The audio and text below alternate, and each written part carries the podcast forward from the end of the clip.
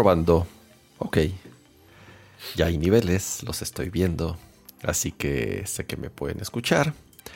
Bienvenidos a un episodio más de Nerdcore Live, de Nerdcore Podcast, este show de tecnología, gadgets, videojuegos, startups, adquisiciones eh, y todo lo que a un geek le puede interesar.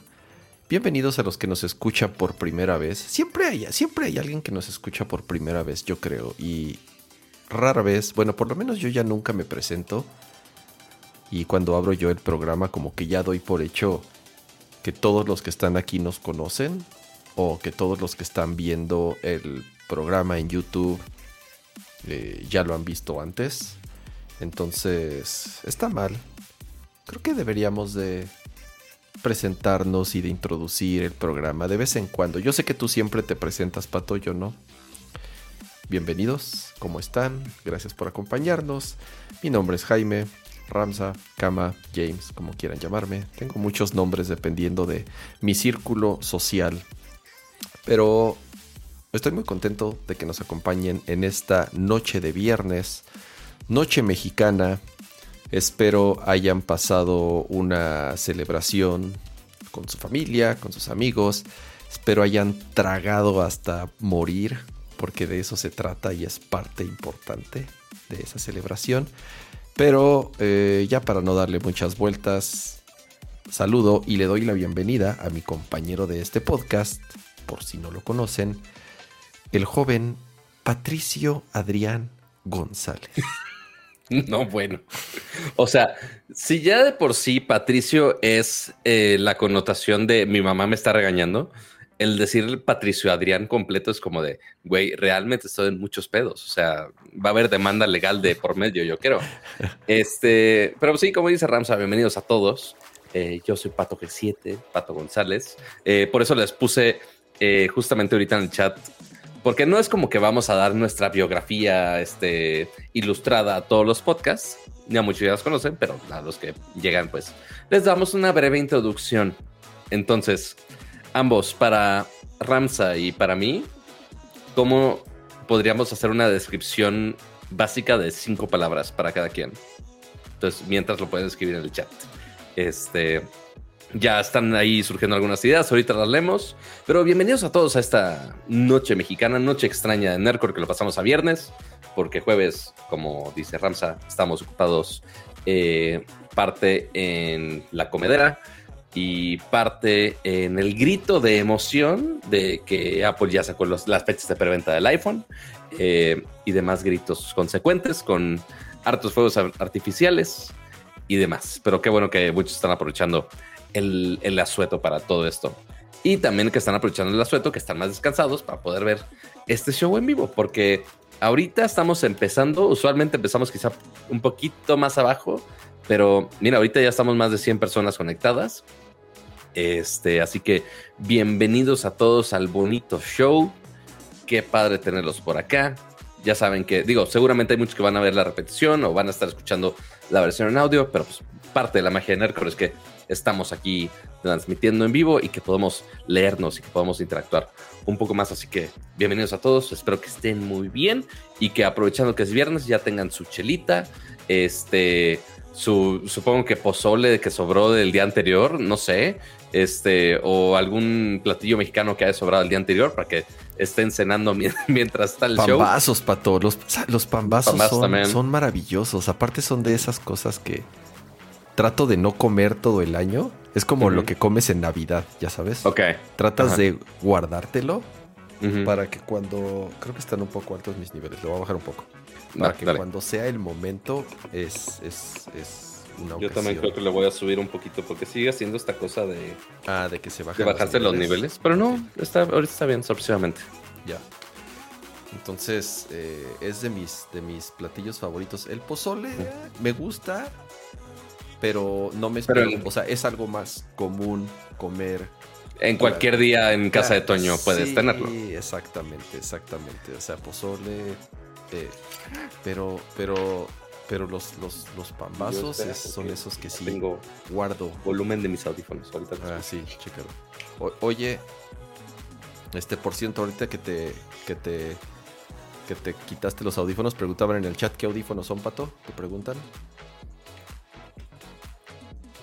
Que le bajaste mucho, dice. Ya, ya le subí. Pato, ¿qué, qué audífonos usas? Preguntan. ¿No me oyes? Hola, hola. No me oye. Yo te escucho. ¿Ya me escuchas? Sí. ¿Qué, qué audífonos usas? Preguntan. Ah, preguntan, estamos usando estos que son, bueno, estamos yo, eh, los Logitech G435, que el único detalle, sí son inalámbricos, pero por USB-C no tiene una basita, entonces de repente se me olvida este, conectarlos, como es esta ocasión, pero bueno, ya se están cargando mientras estamos transmitiendo. Tienen su microfonito, pero pues estamos usando obviamente el del gato, entonces mejor. Oye, a gusto. A ver, rápido, nada más. eh, no, no quería sentirme solo en esta declaración. Ajá. eh, y Fernando Curi tiene toda la razón. El A ver. pozole de la casa de Toño es malísimo. A ver, la comida de la casa de Toño es malísima. A ver, espérate. No Mm, es, no es híjole. mala. A ver. Es, ya estamos empezando el show con declaraciones a ver, tan fuertes, Pato, a Cama. ver, Pato, es, es- es importante, es un tema importante del día de hoy. Eh, Hoy, Ajá. hoy es un día o sea, que hay que eh, tocar eso, ese eso tema. va a repercutir si la mitad del show se va o no. Es correcto, es correcto. Yo no entiendo, bueno, sí entiendo el éxito de ese lugar. Es barato y te sirven rapidísimo. Entonces la gente va, come en chinga, paga y le llega y el que sigue. No es un buen lugar. La relación precio-beneficio se puede discutir incluso. Pero yo personalmente jamás digo, ay, qué rico, quiero ir a la casa de todo. No, no, no. Hay como, tengo como 100 Híjole. lugares antes que iría que la casa de Toño. Mira, en mi opinión personal, yo podría pedir una quesadilla de flor de calabaza con quesillo sin grasa, o sea, no frita.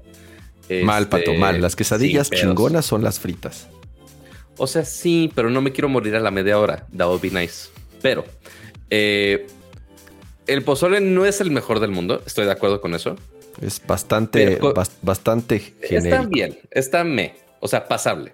Pero considerando que a las puedes comerte ese pozole a las 12 del mediodía, a las 3 de la tarde, a las 12 de la medianoche o a las 4 de la mañana, especialmente esas veces a las 4 de la mañana, ese pozole sabe a gloria. güey. O sea, sí, el- en un día corriente vas a ver corriente, pero si es, ah, oye, voy después de la peda, ya estoy cansado de tanto estar en la fiesta y nada más quiero algo de cenar para ya dormir a gusto. Güey, claro que me voy a chingar un pozole y más en, en una noche más fría, así que quiero un pozole calientito. Claro que me lo voy a chingar, por supuesto, ok. sabe a gloria. Ok, ok. Este es, es el único que es la gran mayoría de las veces donde lo consumo. Ya si voy a comer decentemente, pon tú una quesadilla ya, no pediría el pozole, pero para esas noches frías, este, a, a falta de caricias, un pozole es, es lo más cercano que hay. lo siento. Muy bien. Pues mira, Ok, empe- es que quizá lo llevé un poco al extremo, pero me entendieron. ya, ya, ya matamos el, el- el tema controversial de la noche. Ajá. Entonces, eh, sí, a ver, como dices, resu- te resuelve la necesidad del momento, pero no es así que. Así que mi plan de domingo sea, ya quiero que sea domingo para ir a la casa de Toño. No, no, no, ya sabes, no, jamás, jamás. No, Eh, no, no. Eh, dice Marco, mi- a, mi las 3 a.m. un pozole. Así, A cualquier hora es buena hora para pozole. Este, no, antes, antes mis ex roomies, que sí eran muy fiesteros, ciertamente, literal, cada día después de la peda era forzosamente ir a casa de Toño y que estaba casualmente de pasada al depa. Este, pero sí, sí, ya, ya era un abuso. Sí, es, es. A ver, mira, sí, hay- hay- ya veo que en Y que, la, chat. y que la mayoría de las veces que llevaba a esas personas por el pozole, no, ni siquiera iban a recordar el día siguiente que fueron a comer pozole. O sea, es ese nivel de desconocimiento para poder comer esas cosas a estas horas de la mañana y que te valga madre, básicamente. Ahora, podemos entrar a, a otra, a otra discusión que este, candente, pato. Pues mira, por, por ¿Qué más que están ahí prefieres, el diciendo pozole? que si el... ¿Blanco, rojo o el guerrerense, que es el verde? Ah, la madre. La verdad no me sé las diferencias. Ah, muy mal. ahí sí te- ahí sí te la debo. Ok, a ver, ahí, sí, ahí sí voy a sacar mi tarjeta. una mi- más fácil, mi una más fácil. Voy a, voy a sacar mi credencial de Wite Chicken y decirte, la verdad no se le Ok, una más fácil. ¿Lo pides con cerdo o con pollo? Híjole, yo estoy seguro que con cerdo sabe mejor, pero con pollo me pega menos. Por la misma razón, este estomacal. Pero sí, o sea, estoy, o sea, estoy de acuerdo que sabe mejor con cerdo. Sí, estoy de acuerdo. Es un buen balance en que sabe bien y no me jode la vida. El pollo es el que piden los niños. El pollo es el de los niños. Es el de. ¿Qué les, ¿qué les servimos a los niños? El de pollito desmenuzado.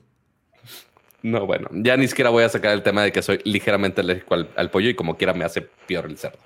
Pero bueno, ya no sé cuánto llevamos ya de, show de hablando. no importa, no importa, Pato. Son, son temas, son temas trascendentales e importantes que debemos en algún momento de nuestras vidas. Eh, eh, es una discusión que se tiene que tener en algún momento. Así es. O sea, sus papás eventualmente les platican de eh, como dicen, The Birds and the Bees. Este, y eventualmente tiene que salir esta discusión de los pozoles. Y miren, justo está muy parejo. Yo pensaba que iba a estar más sobre de sí, no hay pedo con el pozole de, de, Casa de Toño. 50-50, ¿eh? 50-50. 50-50, exactamente. Tengo mis sospechas de que, a ver, ¿hay Casa de Toño en provincia? No. ¿Ah, no? ¿No hay casa de Toño en provincia? ¿Solo hay en la Ciudad de México? O sea, esta... por, eso, también lo valoramos tanto. Ah, no, pero a ver, con más razón, Pato. A ver, y aquí sí voy a sacar mi bandera chilanga. Eh, en el DF, la...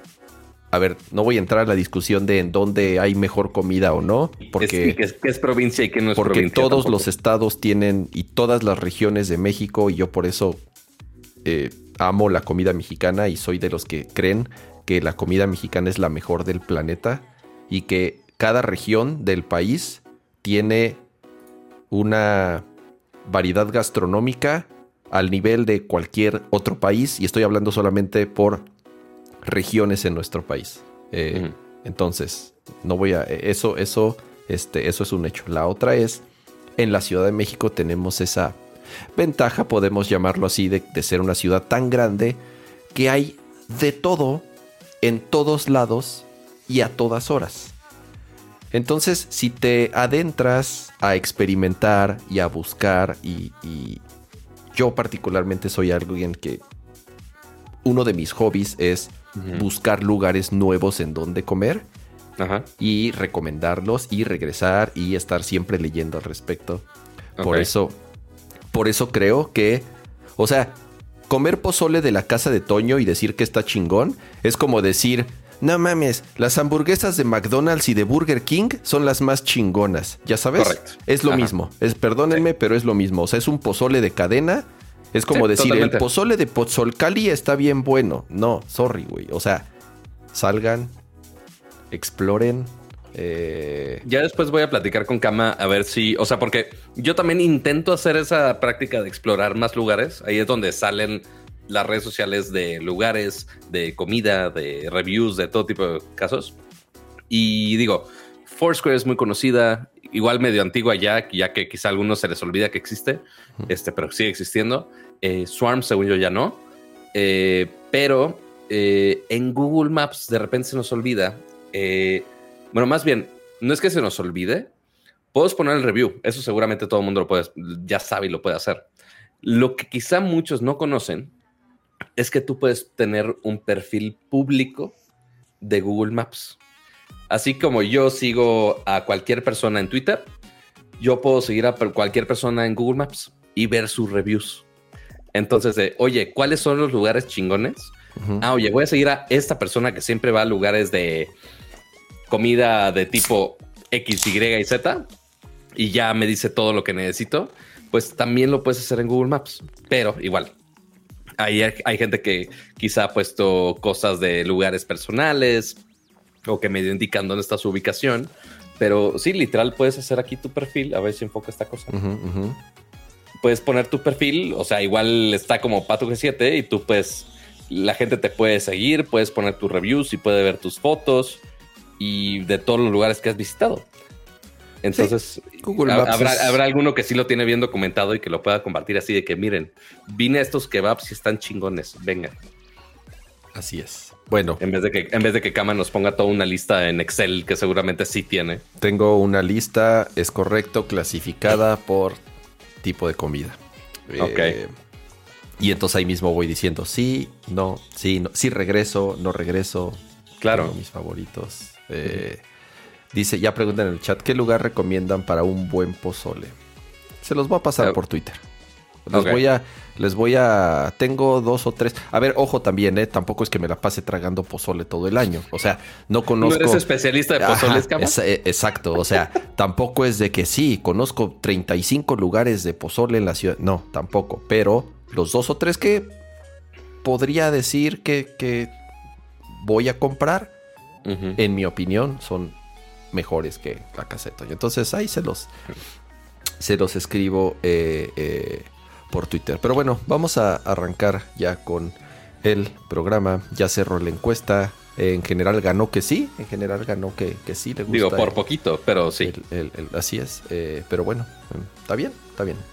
Em, noticias, vamos a arrancar con la más fresca y una que en particular, digo, obviamente si siguen mi Twitter, vieron que estuve bastante activo comentando al respecto. Y además porque, insisto, ¿no? Está, está caliente ahorita la noticia. Hoy hubo un All Hands o una pequeña conferencia en un grupo cerrado, como le llaman. Resulta que Figma es una herramienta de diseño que funciona en el browser. Eh, eso es en general, es una, es una aplicación que no requiere de una plataforma en particular, o sea, no es ni de Mac, no es ni de Windows, no es ni de Linux, ya que corre en el browser, es colaborativa, todo es en la nube y eh, en los últimos, te voy a decir, Pato, muy poco, un par de años, prácticamente desde la pandemia, empezó a hacerse muy popular y empezó a crecer muy rápido, sobre todo porque, como lo comentaba, es una, es, es una herramienta colaborativa que, impulsa mucho eh, que varios diseñadores o varias personas, ingenieros, o sea, en general, todo un equipo que conforma el, el desarrollo, el diseño de un desarrollo y el, diseño y desarrollo de un, de un producto digital, puedan participar y colaborar en tiempo real. No, y más con esas aplicaciones de, UX han cambiado muy rápido en los últimos años. O sea, empezamos haciendo cositas en quizá en Photoshop, en Illustrator, que no eran especialmente para UX. Después salieron herramientas dedicadas. Eh, vimos mucho tiempo el dominio de Sketch, eh, que también hubo intenciones de comprarlos de algunas empresas. Eh, y después justamente salió ya la competencia Adobe con Adobe XD, después salió Figma, después subieron InVision, hay muchas ahí medio intentando hacer... Framer en algún momento. Framer está... Había una de Twitter también, si no me equivoco. Este... No, me, acuerdo. de esa, fíjate. Ajá, ahorita lo checo. Pero sí, el, el punto es que hay varias y eventualmente de los últimos años, principalmente años de pandemia, el que sacó más provecho fue Figma justo por esas herramientas colaborativas, que ya no se podían juntar de, ay, miren mi diseñito, todo bonito para el app. No, o sea, que lo puedan ver cada quien en su computadora, independientemente si tienen Mac, Windows, este, celular, lo que sea, este, pues ya pueden ver absolutamente todo. Y seguro, digo, tú que sí estás trabajando con ella, pues obviamente sí impactó y sí ha servido mucho. Es, es una gran herramienta que yo te soy bien honesto, no me gustaba. Yo era Mira, si nos vamos un poco hacia atrás, mi, aplicación predilecta para diseño de interfaz, diseño de sitios web, de aplicaciones, se llamaba Fireworks. Y digo se llamaba porque era de una compañía que se llamaba Macromedia. Macromedia hacía Dreamweaver, hacía Freehand, hacía... ¿No hacían Flash también en Flash, así es, Flash, Director y obviamente Fireworks. Adobe los compra en el 2004, 2005, más o menos fue en esa época cuando los compra Adobe. Que ojo, uh, Fireworks únicamente hacía web, porque en ese momento no existían tales cosas no como habían apps. Así mobile es. web, no había apps, no había eh, así de web en tu celular. ¿De qué hablas? ¿Quién Así hace es. tal cosa? Así es, así es. Entonces era Fireworks. Fireworks era una aplicación exclusiva, obviamente tanto para eh, bitmaps y vectores, pero para diseño de interfaz, para diseño web. y Estaba hecha para eso. Y después de varios releases, Adobe la mata. Así de cabrón. O sea, en el 2012, Adobe mata a Fireworks. Y fue así de holy shit. Vivo de esto. O sea, ¿qué voy a usar ahora? la- usualmente la suplen por algo más. Usualmente. No, pero, pero no pasó nada. Lo que decía, y es lo que todo el mundo nos preguntábamos, ¿qué va a pasar? Y Adobe decía, no, pues, pues usen Photoshop. Así de, no mames, o sea, sí, pero no. O sea, Photoshop es para editar fotos y sí podría hacer, o sea, y lo tuve que hacer. En algún momento tuve que utilizar una mezcla entre Illustrator y Photoshop para poder hacer mi trabajo. Y más o menos como un año después, por ahí del 2013, 2014, Ujú. empezamos a usar en el, en el, en el, en el estudio, en el despacho, empezamos a usar Figma. Perdóname, Sketch. Adoptamos Sketch como nuestra herramienta principal. Sketch lanza en el 2012. Sketch lanza en el mismo año que muere Fireworks. O sea, Mm, ok. sí fue la última versión de Fireworks. Obviamente la seguimos utilizando un año más, dos años más. No es, que, no es que la mataran, simple y sencillamente ya no salieron versiones nuevas. Pero hubo un momento en donde ya se empezó a quedar muy atrás. Entonces adoptamos Sketch. Y Sketch sí estaba todavía medio en pañales, era de las primeras versiones de, de Sketch. Y después de varios años empezó a desarrollarse y a nosotros nos, nos encantaba. A mí en lo particular me fascinaba, me fascinaba Sketch. Después de muchos años de usar Sketch, escucho de Figma.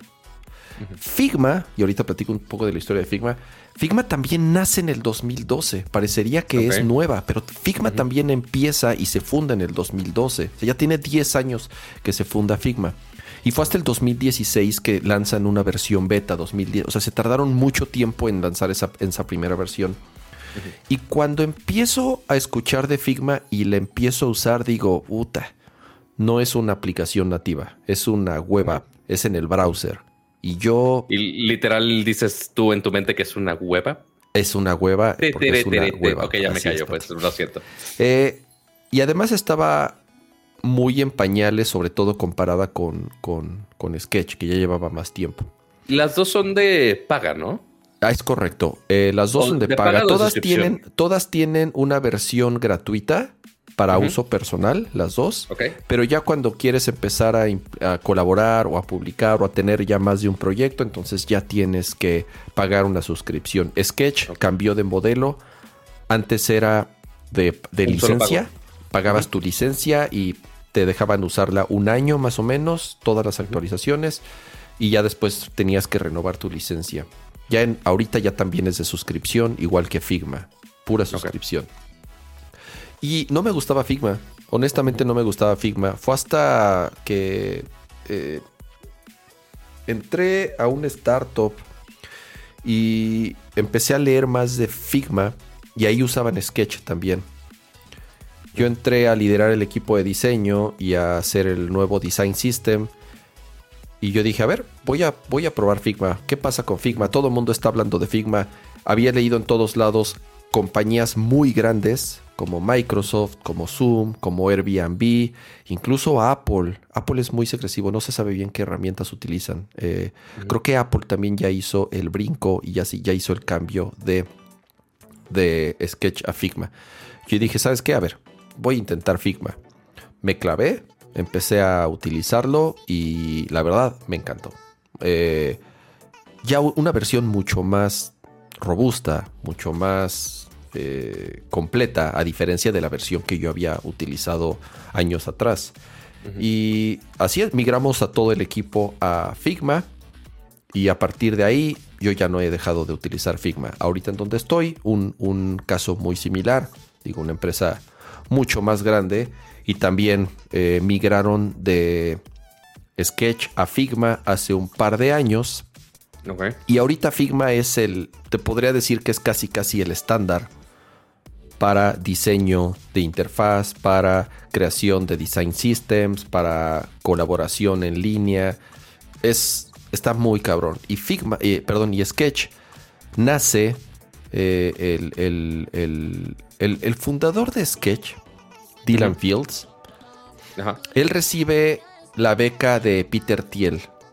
Peter Thiel, que si no conocen a Peter Thiel, es, un multibillonario eh, angel investor, fue de los fundadores también de PayPal junto con Elon Musk. Eh, él tiene una beca que selecciona a, no me equivoco si a 10 o a 20 alumnos cada año y les dice, tienen que estar estudiando y les dice, les doy, si tienen una buena idea, les doy 100 mil dólares, pero tienen que dejar la escuela. Tienen que dejar la escuela para poder lanzar su idea. Y Dylan, Dylan Fields, es uno de los ganadores de esta beca. Él está estudiando en oh. Brown, se sale de la universidad, tiene esta lana y dice, ok, voy a empezar a construir mi producto. Él ya tenía Figma en la mente. Pero a pesar de eso, Figma pasa por dos, tres no, no, no es que pivotee completamente, sino que no estaba bien cocinada la idea. Y le cuesta mucho trabajo lanzarla, le cuesta mucho trabajo conseguir rondas de inversión.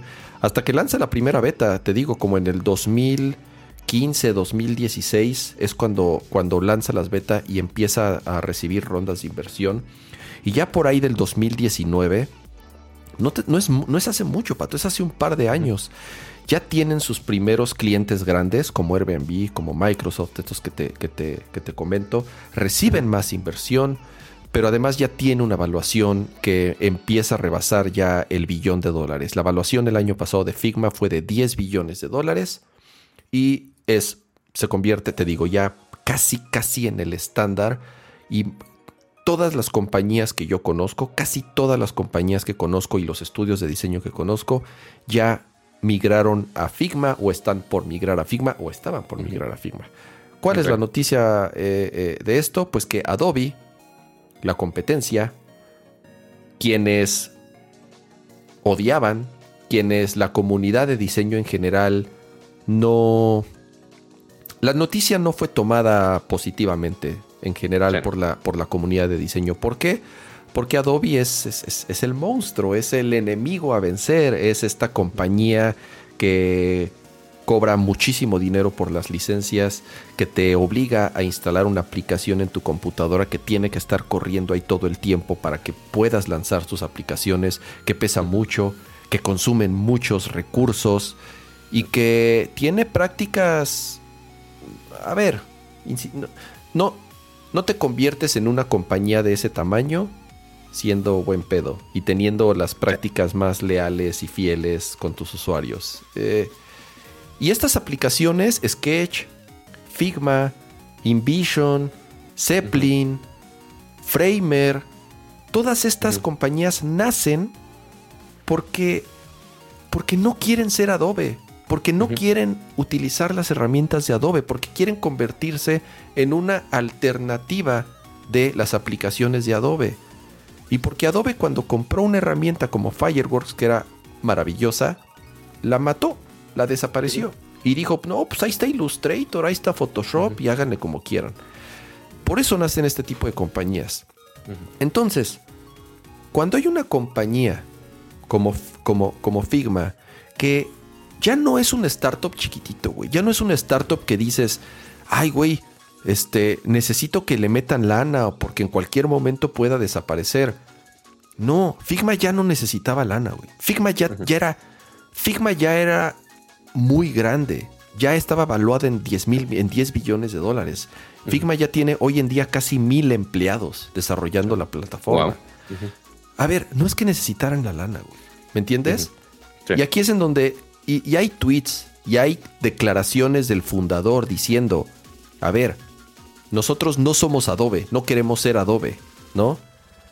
Pero también, hace casi, un año atrás. Pero, también cuando te ponen en la mesa 20 mil millones de dólares, no puedes decir que no. O sea, lo siento, pero yo, yo haría lo mismo, me tragaría todas las palabras que, o sea, o sea, al final del día, tú cuando haces una compañía y cuando de ti dependen tantas personas, lo que quieres es recursos y crecer. Y entonces Adobe compra a Figma por 20 mil millones de dólares, mucho dinero, mucho dinero para hacer una web app de diseño, porque es un mercado muy particular, Pato.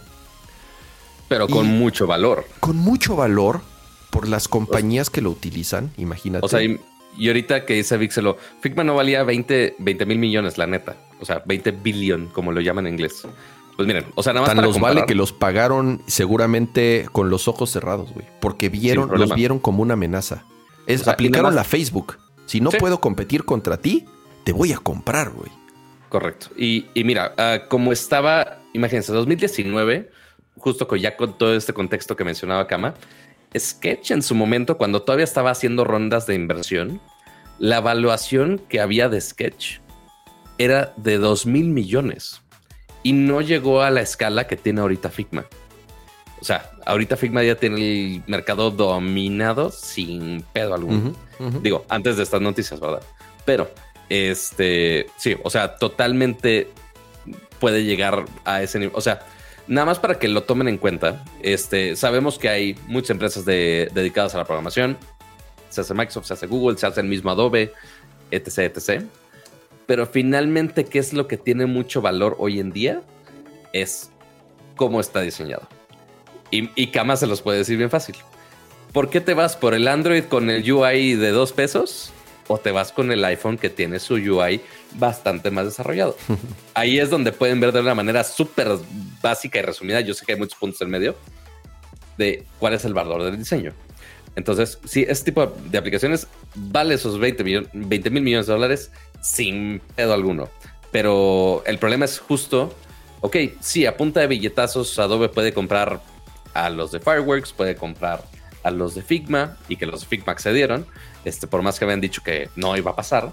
Eh, y pues ahora la gente se va a quedar sin muchas opciones. Yo creo que la otra opción va a ser Sketch otra vez, si es que quieren ir a una opción. Pero pues, ya aprovechando las herramientas que tiene Figma, pues está muy cañón este, llegar a ese nivel. Habrá quien pueda hacerlo, Pato. Habrá quien tenga la posibilidad de decir, ¿sabes qué? No quiero trabajar con, con Adobe, me voy a regresar. Pero para que te des una idea, o sea, cuesta, imagínate los recursos, el dinero y el tiempo que te costó migrar todo tu stack en una compañía de cierto tamaño de Sketch a Figma. Ya, ya, o sea, volverlo a hacer en tan poco tiempo y además, como dices, ¿a dónde? ¿A dónde? Siendo honestos, Pato, Figma y, el, y, la manera... La diferencia de Figma y Sketch y el problema, y el problema de Sketch es que Sketch avanzaba muy lento. Muy lento con los releases, muy lento con la comunidad, muy lento con los updates, muy lento con los features. Al inicio, cuando te cambiabas de Photoshop Illustrator a Sketch, no mames, era un mundo nuevo. Pero ya a los pocos meses ya decías, ah, pues ya. se empezó, así es. Y Figma, Pato, en dos años, no inventes la cantidad de features, van en chinga, Pato. No, no tienes idea de de lo rápido que Figma ha avanzado y ha cambiado en los últimos años. Y sobre todo la comunidad de Figma es súper activa, es súper involucrada, sacan plugins todo el tiempo, escriben en los foros y Figma reacciona y dice es una buena idea, la vamos a implementar y lo hacen. Y esa fue la diferencia. Esa fue la diferencia porque Figma se comió el mercado de Sketch y de todos los demás en dos años. En dos años no es nada, güey, para comerte un mercado tan complicado como ese. Por eso justo, lo valen, por eso lo valen. No, y ahorita que entré otra vez a... Alguna vez hice una cuenta de Figma, este, y entré ahorita, y sí, como dices, o sea, sí hay plugins, sí hay widgets, algunos desarrollados por la comunidad, algunos desarrollados por el mismo equipo de Figma, pero también están ahí públicos archivos de la comunidad para que tú puedas agarrarlos, que puedas empezar en base a ellos y ya después desarrollar un montón de cosas. Por ejemplo, seguramente al rato vamos a hablar un poquitito de iOS 16, porque ya lo hemos hablado bastante de todos los features. Ahí están los temas, ahí están los temas. Ahí están los temas, pero este, ok, como diseñador de apps o de sitios o lo que quieras, oye, ya salió la fregada isla dinámica, ¿cómo voy a hacer el UI? Ya alguien ya lo compartió, ya está el archivo aquí, ya lo estoy viendo, ya lo puedo manipular, ya lo puedo copiar, ya está todo. O sea, alguien de la comunidad ya hizo toda esa documentación, ya lo puso en un archivo en el formato que necesitan los diseñadores para que puedan ya desarrollar sus aplicaciones en su siguiente sistema operativo, sea de Material Design, sea de, de Dynamic Island, de lo que quieran. Eso está muy chingón, la neta. Todas las compañías grandes, Microsoft, eh, me refiero a, o sea, eh, Microsoft, Airbnb, Uber, mm, ¿quién más? Eh, Google, sacan sus toolkits, sus design systems, si le podemos llamar así, o sea, sus librerías de componentes y sus templates, los publican en Figma porque saben que ahí está la comunidad, saben que ahí están los diseñadores. Por, eso mismo tuve que hacer la cuenta de Figma, porque justo Google publicó su material design ahí, fue de, espera, creo, ¿qué es esto? Yo no lo he usado, porque hace mucho que no hago UX, malamente. Pero, este, sí, ahí están todos los archivos y pues, le picas dos veces, ya está todo en la web, no tengo que bajar nada. La está muy chingón. Eh, aprovecha, aprovechen que todavía pueden usar la, versión gratuita antes de que Adobe este, meta mano porque, a ver, fuera ah, de la competencia de cuánto compró y demás. Ajá, a ver. Ahora, cama. Ya que tú ya te empapaste de todos lados, sabidos y por haber, ¿qué es lo que va a pasar?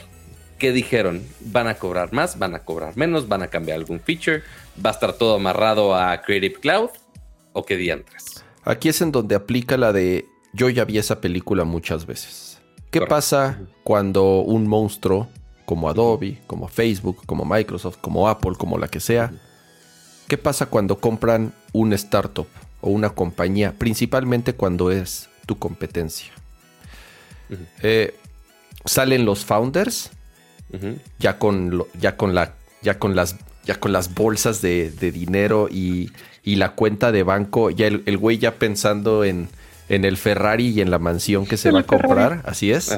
Ya está pensando en eso y sale a decir, no se preocupen, seguimos teniendo libertad creativa, nosotros vamos a seguir teniendo el control. Eh, el, el, señor que nos compró nos prometió que voy a poder seguir tomando las decisiones que yo quiera, no se preocupen, no va a cambiar nada, al contrario, vamos a tener más recursos para poder crecer más rápido y hacer las cosas que queramos. Ese discurso, Pato, lo he escuchado, lo vas a escuchar siempre, todas las veces que hay una adquisición de este tipo. Totalmente. Siempre. Ya lo, hemos visto con Instagram, ya lo hemos visto con muchísimas otras. Con Instagram, con WhatsApp, con eh, apenas ahorita el, el, Oculus también. El de Bomb, que era el, jefe de Google Fotos, de este Lief. Sí. Acaba de decir, yo me voy, a él lo adquirieron su compañía, integraron la tecnología Google Fotos y eh, se fue apenas, lo anunció la semana pasada. A ver qué es lo que pasa. Cuando te compran, te hacen, te ponen el famoso Golden Handcuff. O sea, las, las, eh, los candados de oro para que no te vayas, para que no tomes tu dinero y crees la competencia. A ver, no puedes tomar el dinero y largarte. Son unos contratos muy agresivos, muy restrictivos, pero sobre todo para que no te vayas. Pero tienen un plazo. Todos tienen un plazo. Y me canso si no es el caso de la gran mayoría de estas adquisiciones. Cuando se cumple este plazo, que comúnmente es de cuatro años, es más o menos el tiempo común, lo que hacen los founders es toman sus millones, ya pueden, ya puede, ya se libera el candado, ya pueden hacer cash out, ya pueden vender sus acciones, ya pueden tomar, o sea, hacen lo que tienen que hacer, sacan su lana y dicen, ahí se ven y háganle como quieran. Y, siempre, y, ya cuando los entrevistan dicen, pues es que ya no tenemos, ya no, no nos dejan hacer nada. Ya no me dejaban hacer lo que yo quería. Ya o están forzados a hacer alguna implementación extraña. Así es. A ver, Adobe te va a decir, sí, te vamos a dejar hacer lo que quieras. A ver, no gastas, no gastas 20 mil millones de dólares sin esperar algo a cambio. No gastas 20 mil millones de dólares para dejarlos hacer lo que quieran. Gastas 20 mil millones de dólares para que te beneficien a ti como dueño, como el que puso esa lana. Y él, y, y, tú lo, y tú, y te conviertes en el jefe, y te conviertes en el dueño, y se hace lo que tú dices, porque así es como funciona. Entonces ahí es cuando se van. Los founders dicen, yo aquí no, yo aquí no quepo, ya no me gustó este juego. O sea, sí me gustó porque pues ya me hice putrimillonario.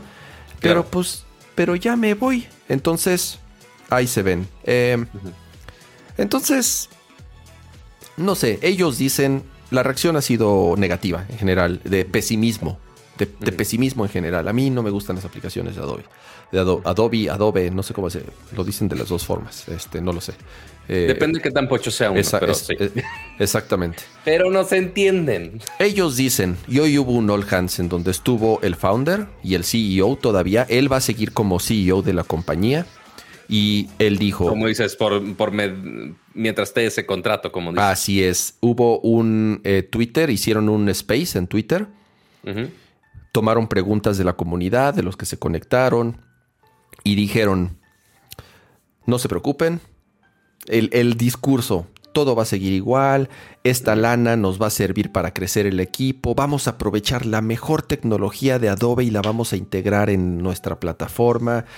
Eh, tienen, y sí, Adobe tiene muy buena tecnología. Adobe lleva haciendo 30 años o 40 años, no sé cuánto, aplicaciones de diseño y, son, por algo son los líderes en el mercado y, y, y no son malas las aplicaciones. O sea, a mí honestamente no me encantan, prefiero utilizar otras. Además, no tengo necesidad de utilizar las aplicaciones de Adobe, así de sencillo. Ni retoco fotos, ni ilustro. Eh, a lo más, cuando hago animación, pues sí, uso After Effects. A lo mejor After Effects es lo que más me gusta de, Adobe. Eh, esta promesa no sé cuánto pueda durar. ¿Qué es lo primero que yo veo? Que integren Figma en el Creative Cloud. A fuerza. O sea, que ya tengas que pagar tu suscripción de Creative Cloud en algún momento para poder tener acceso a Figma. Y a Illustrator y a Photoshop y a las fuentes y a todo, todo este paquete que a huevo te quieren zambutir eh, con todas las aplicaciones. Eso yo lo veo como el paso número uno. Dos, que XZ, XZ era la competencia o intentaba ser la competencia de Figma y de Sketch. XZ, así, se, así se llama, es la, la, versión de Adobe de estas aplicaciones, la cual nadie no, no, era, no era Disney XD, no era este XD de la carita de XD que escriben este pero así se, pero así se escribe. Pero así, se, escribe. Así es. Era de Experience Design, como le llamaban. Este, pero sí, nadie usa esa Nadie la usa. Entonces, lo más probable es que XD desaparezca. Sería una, estupidez, sería una estupidez mantener a las dos. Totalmente. Eh, no tiene ninguna necesidad, sería ridículo. Lo más seguro es que XD desaparezca. Entonces. es que ese es el, el punto que falta, nada más. O sea, parte de lo que mencionaron en el Space, los fundadores, pero falta el statement de parte, o sea, nada más dijeron Adobe de, oye, sí, los compramos y ya, básicamente, pero ahí falta ver todo el plan de, oye, vamos a migrarlo, vamos a matar uno, cómo se va a integrar Creative Cloud a esto. No han mencionado mucho al respecto. Falta Adobe, ver. Sí, tiene una conferencia que se llama Max. Sí. Y es en octubre. Es, la de todo. imagínense como el WWDC o el Google I.O., pero de Adobe. Así básicamente. es. Y es el mes que entra. bien chingonas, la neta. y es el mes que entra. Es en octubre.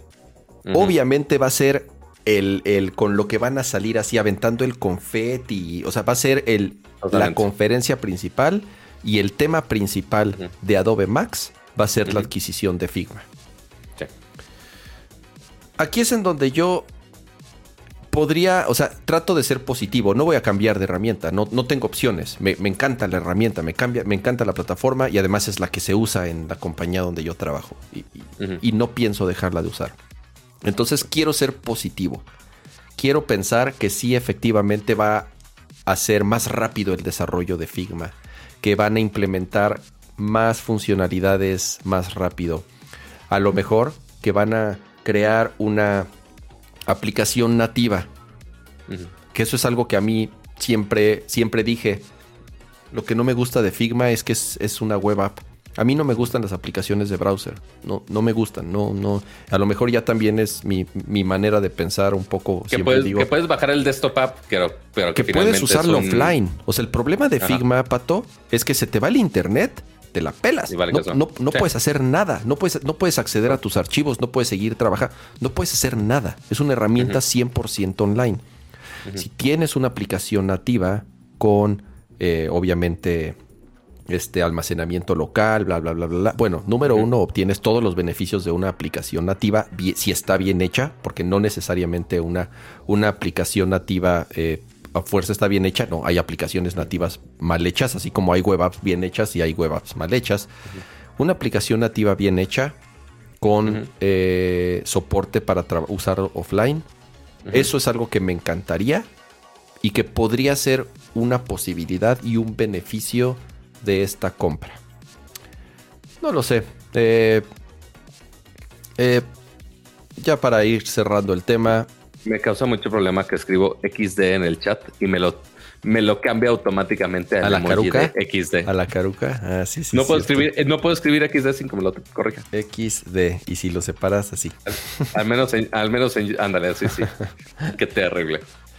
Eh, pues así es. Eh, me clavé mucho en esto, sorry, pero, pero es algo que a mí me apasiona hablar de aplicaciones, de herramientas de diseño. Ya hay muchos developers aquí en la, en la hay- comunidad de Narcos. Hay muchos developers aquí, hay muchos diseñadores aquí. Yo sé que, que- que muchísimos de, lo, de, lo que, de los que nos escuchan se dedican a esto. Y, y- y sé que era un tema que, que les interesaba escuchar. Y pues bueno, esperemos sea para bien. Quiero ser positivo porque pues me gusta la aplicación. Así de fácil. Ahí, aprovechando que estamos en el espacio donde todos los diseñadores este, de UX, UI y demás están involucrados, si conocen a alguien que haga templates de WordPress acá chingones, chidos, me avisa. Este, porque me, me urge uno para cierto sitio donde trabajo. Este, pero sí, ahí me, ahí me cuentan. Si hay alguien que se dedique a específicamente ese, sabemos que hay gente UI de apps, de web, de todo tipo de cosas. Seguramente va a haber alguien de WordPress, espero. Este, pero pues, ahí, ahí vemos si llegamos a ese nicho.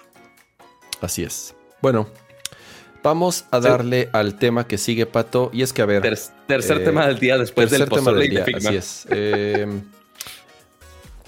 quiero pensar que lo instalaste desde el día 1. Por supuesto, Llevas usándolo entonces ya más o menos una semanita. más o menos. ¿Qué opinas de iOS 16? Porque ya sabemos qué es lo nuevo que trae, ya platicamos. En general, ¿qué opinas? ¿Qué es lo que más te ha gustado? ¿Qué es lo que no Ahí te ha gustado? Ahí, ahí está la iOS 16. Y haznos, y, haznos, y haznos tus recomendaciones de los widgets que tienes instalados en la pantalla. Pues fíjate, o sea, ¿qué vamos a ver de... Mira, primero, para los que no lo sabían, eh, desde el lunes ya está disponible iOS 16 para casi todos los iPhones. Y curiosamente van a ver eh, dos opciones de actualizaciones de software. 15.7 y iOS 16. 15.7 es básicamente el último update para los teléfonos que ya no van a ser compatibles. Todos los demás que sí son compatibles ya pueden bajar iOS 16 donde de los cambios más notorios van a ser justamente la pantalla de inicio, que tiene varios efectos de profundidad, puedes agregarle widgets y lo más notorio es que le puedes dejar picado. Le puedes dejar picado, dije, ah, pero necesita mi Face ID. Le puedes dejar picado y ya puedes estar cambiando de fondo de pantalla dependiendo del enfoque que haces. Si estás en el modo de trabajo, ok, que estés cierto este fondo de pantalla. Si es el personal, ahí pones la foto de tu perro, de tu novia, de quien quieras, alguna foto de, de profundidad o patos en espiral, porque ya puedes poner fondos este, con, con No, emojis, a ver, Pato, a ver, a ver, a ver, a ver. Dale.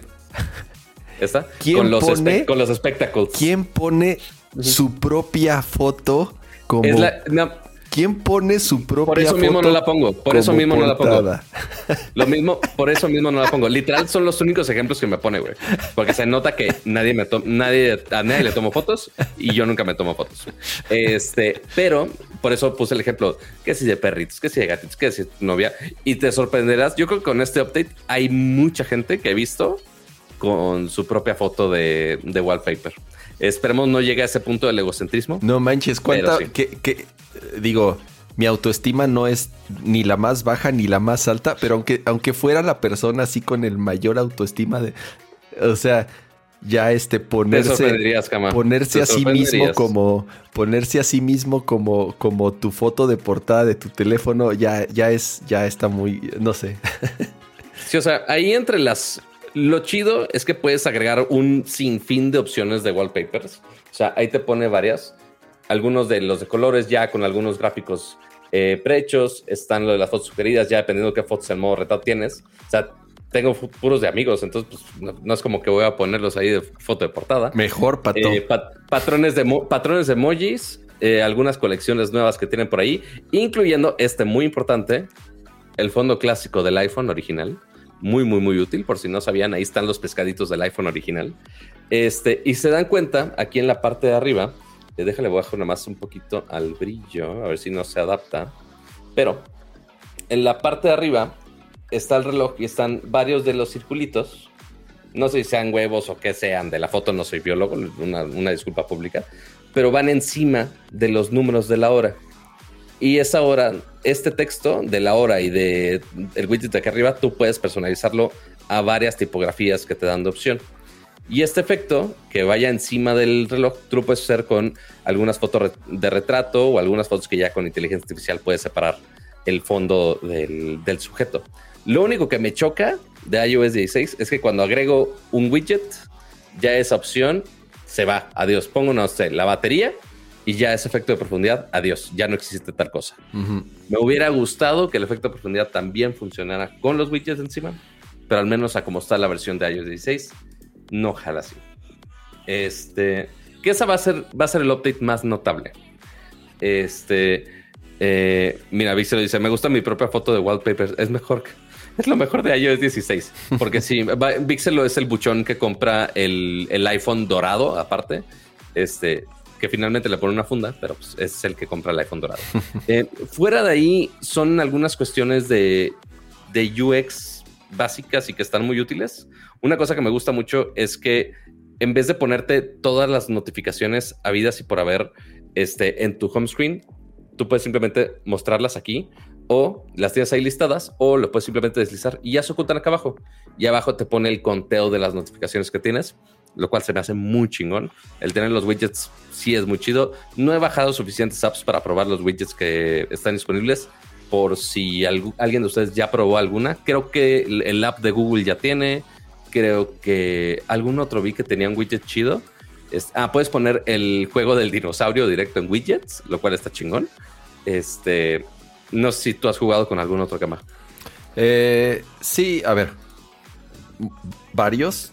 Eh, justo quiero cerrar como el tema haciendo eh, recomendaciones de cuáles son las aplicaciones que en mi opinión tienen como de los mejores widgets o de los más útiles a mi parecer.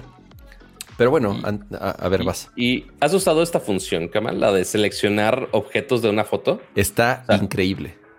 Eso es una foto. Está increíble. déjate, déjate pongo. Uno, es en la aplicación de fotos directo del, iPhone. Pero aunque esta foto no está tomada en, modo retrato, ven que el contorno mío lo está como resaltando con una, una aura ahí medio Pero vuelve a hacer, cancela y vuelve a hacer el gesto. Ah, así frente a la cámara. Entonces, está ahí la foto. Vamos a poner, a ver, una foto de qué queremos, de qué queremos. De tu gatito. Igual. O tuya, ándale, tuya, tuya, ya que te quieres tanto. Una foto tuya. no, bueno, a ver, vamos a. Vamos a poner una foto mía, lo que sea, whatever, ¿me entienden? Entonces, le puedo dejar presionado a ver si latino. Y ya se le. No, está poniendo live photo. Apaga, apaga live photo. Ahí está. Si se dan cuenta, ya, ya cropea mi foto. Entonces, esa foto ya la puedo arrastrar y usar en notas, en iMessage, en alguna otra aplicación. Ahorita principalmente de Apple, que es donde detecta ya este crop y puedes compartir esa foto. Nada de editar de, ay, pues a ver el fondo, a ver si pantalla verde, que, si modo retrato. No, nada más seleccionas cualquier foto, aunque no sea modo retrato, y ya tienes un sticker inmediato para usar en iMessage. para, para enviar el pack en PNG, dice Vixelo. Este, no quiero saber qué seleccionan con inteligencia artificial.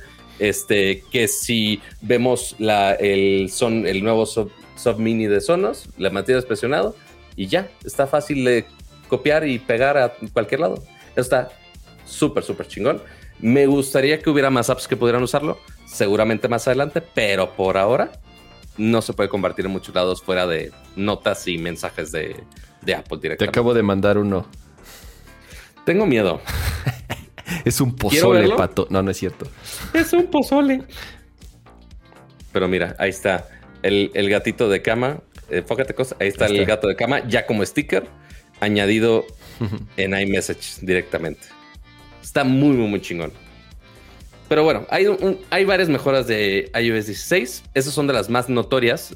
Ya debajo de la Under the Hood, sí hay algunas cosas más chingonas. Pero este, esas son las más visualmente llamativas. Pero a ver, Kama, mencionabas de algunos widgets que te topaste. Sí, a ver, eh, ya regresando a qué es lo que más me ha gustado. En general, en performance, noto cierta. Eh, lo siento un poco más rápido el teléfono porque hay algunas transiciones y animaciones que son más rápidas. Entonces, a lo mejor es una tontería, pero el hecho de que tus animaciones y tus transiciones sean más rápidas hace que el mismo teléfono se sienta más rápido y más fluido. Entonces, eh, eso, eso es algo de lo que yo noté. Tengo ciertos bugs, o por lo menos me ha pasado que cuando, cuando haces el, para, el buscador, el, gesto para para buscar, ya saben que es haciendo el swipe hacia abajo. Esa animación es nueva y a veces me ha pasado que se traba un poquito la animación o que tarda un poco en salir. Eh, eh, en general el, update del mail de la, aplicación de correo me gusta. Eh, para los que usan la aplicación de mail. Para los que usan la aplicación de mail, como yo.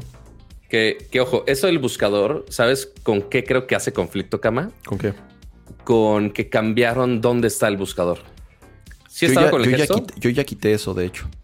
¿Ah, sí? ¿Por? Yo ya quité eso, así es. Eh, porque pues yo hago el gesto.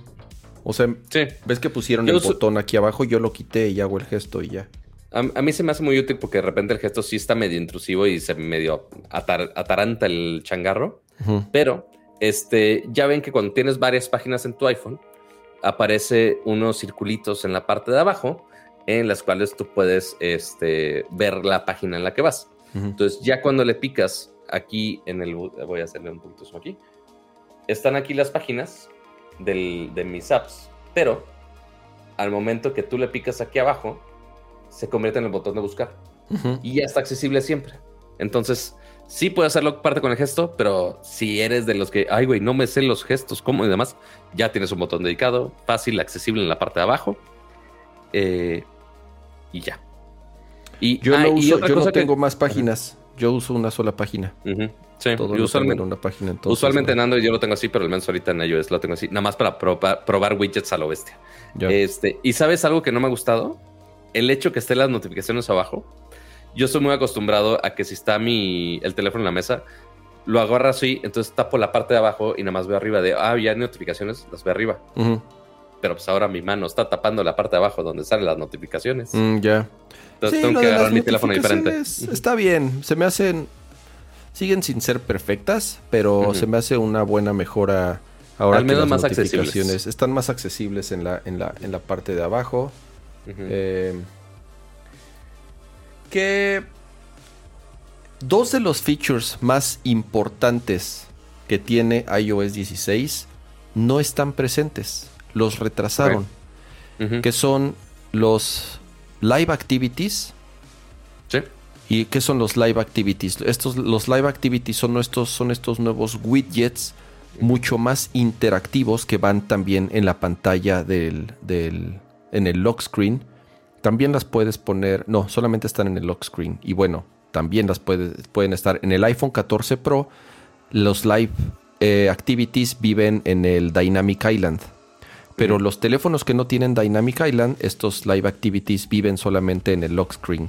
Y son estos widgets eh, más interactivos, que se actualizan más rápido, por ejemplo, para aplicaciones te ponen el ejemplo siempre de las aplicaciones deportivas, que te está poniendo en tiempo real los marcadores, o si pides el Uber te está poniendo en tiempo real el, el cuánto tiempo va a tardar en llegar.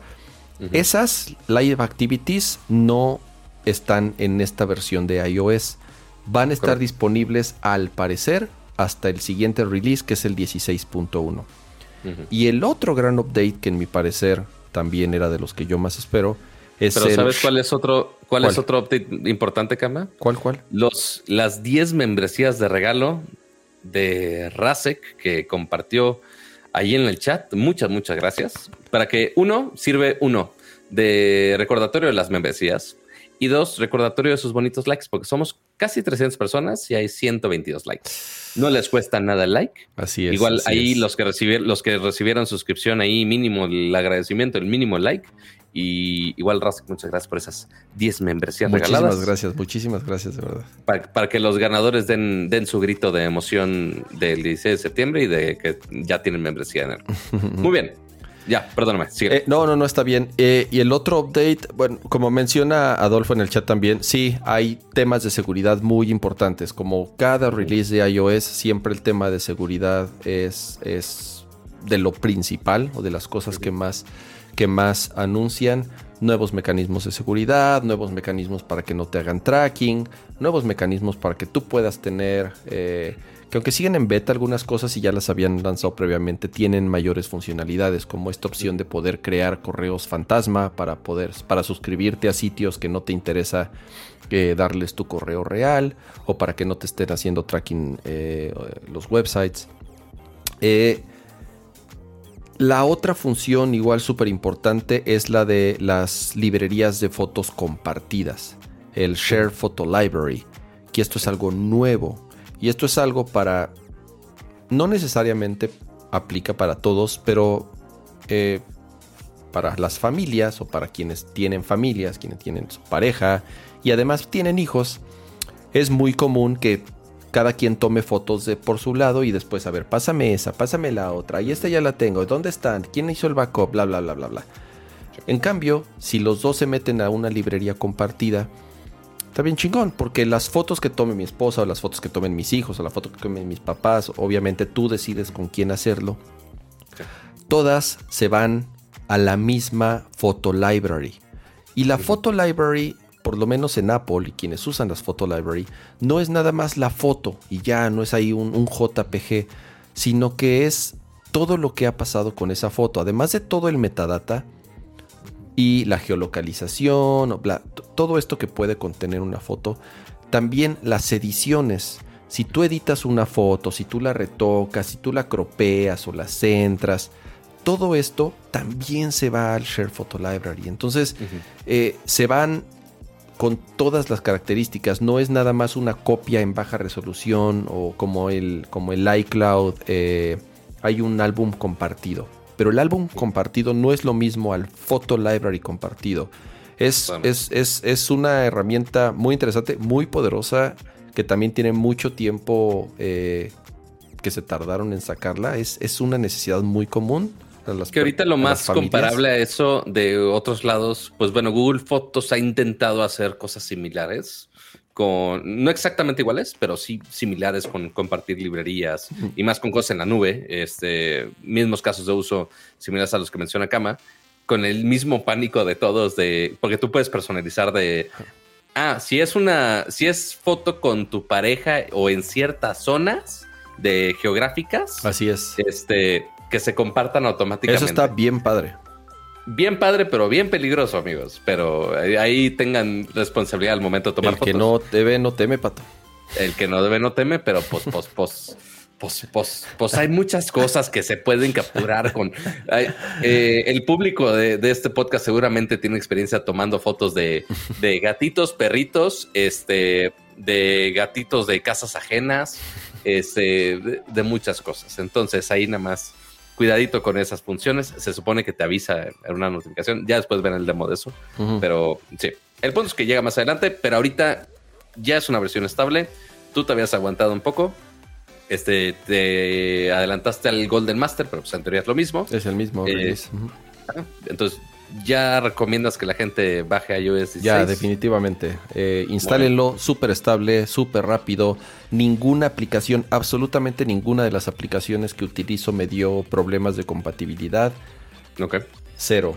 Eh, igual, le repetimos igual que en cada update. Así es. Chequen antes de actualizar.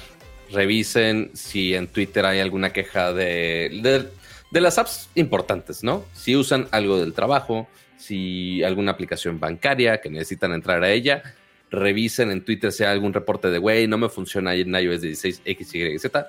Hagan un googleazo rápido este, para ver si pueden actualizar sin problema alguno. Así Muy es. bien. Les voy a recomendar dos aplicaciones rápidas que ya tienen actualización de widgets, o por lo menos las que yo uso. Eh, la que está del lado... Ay, güey, déjenle bajo el brillo porque no se ve nada. Ah, todavía más. Sí, todavía más, ajá. Ahí, ahí está. Ahí está. Eh, la que está de este lado, de este lado, aquí, aquí, se llama Carrot Weather. Mm, Carrot es una aplicación de las aplicaciones más conocidas que hay para iOS de clima. Eh, y esta te pinta muy bonito así el timeline por horas de la temperatura mínima, máxima y el estado de si va a llover o nubes, lo, lo que sea. La parte de arriba tengo la fecha y la calidad del aire, que es buena ahorita. Y en el lado, en el, otro lado, esta es eh, mi aplicación de podcast que se llama Overwatch. Entonces está buena porque le picas ahí y te manda, bueno, obviamente lo tienes que desbloquear. Y te manda directamente a el app de, de eh, podcast para continuar con, con lo que estabas viendo. Y la otra configuración que tengo, creo que es bastante. Esta es la que uso más para trabajo. Que eso es lo padre. Puedes configurar diferentes carátulas eh, dependiendo de qué es lo que quieras. Y lo que tengo siempre es mi calendario con los eventos y mis juntas, un acceso directo de nuevo a mi aplicación de podcast. Y igual hasta el extremo izquierdo o derecho, dependiendo de cómo lo estén viendo, eh, el clima, temperatura y todo eso. Y arriba em, la fecha. Pero bueno, eh, hay Van a ir apareciendo más seguramente. Apollo, que es la aplicación que utilizo para Reddit, también sacó un update interesante de widgets. Pero, insisto, los buenos van a ser cuando salgan los live activities. Eh, que esperemos sea ya en el siguiente release de iOS. Pero bueno, iOS 16 ya está disponible desde el lunes del iPhone 8 para acá, si no me equivoco, son los que se pueden actualizar.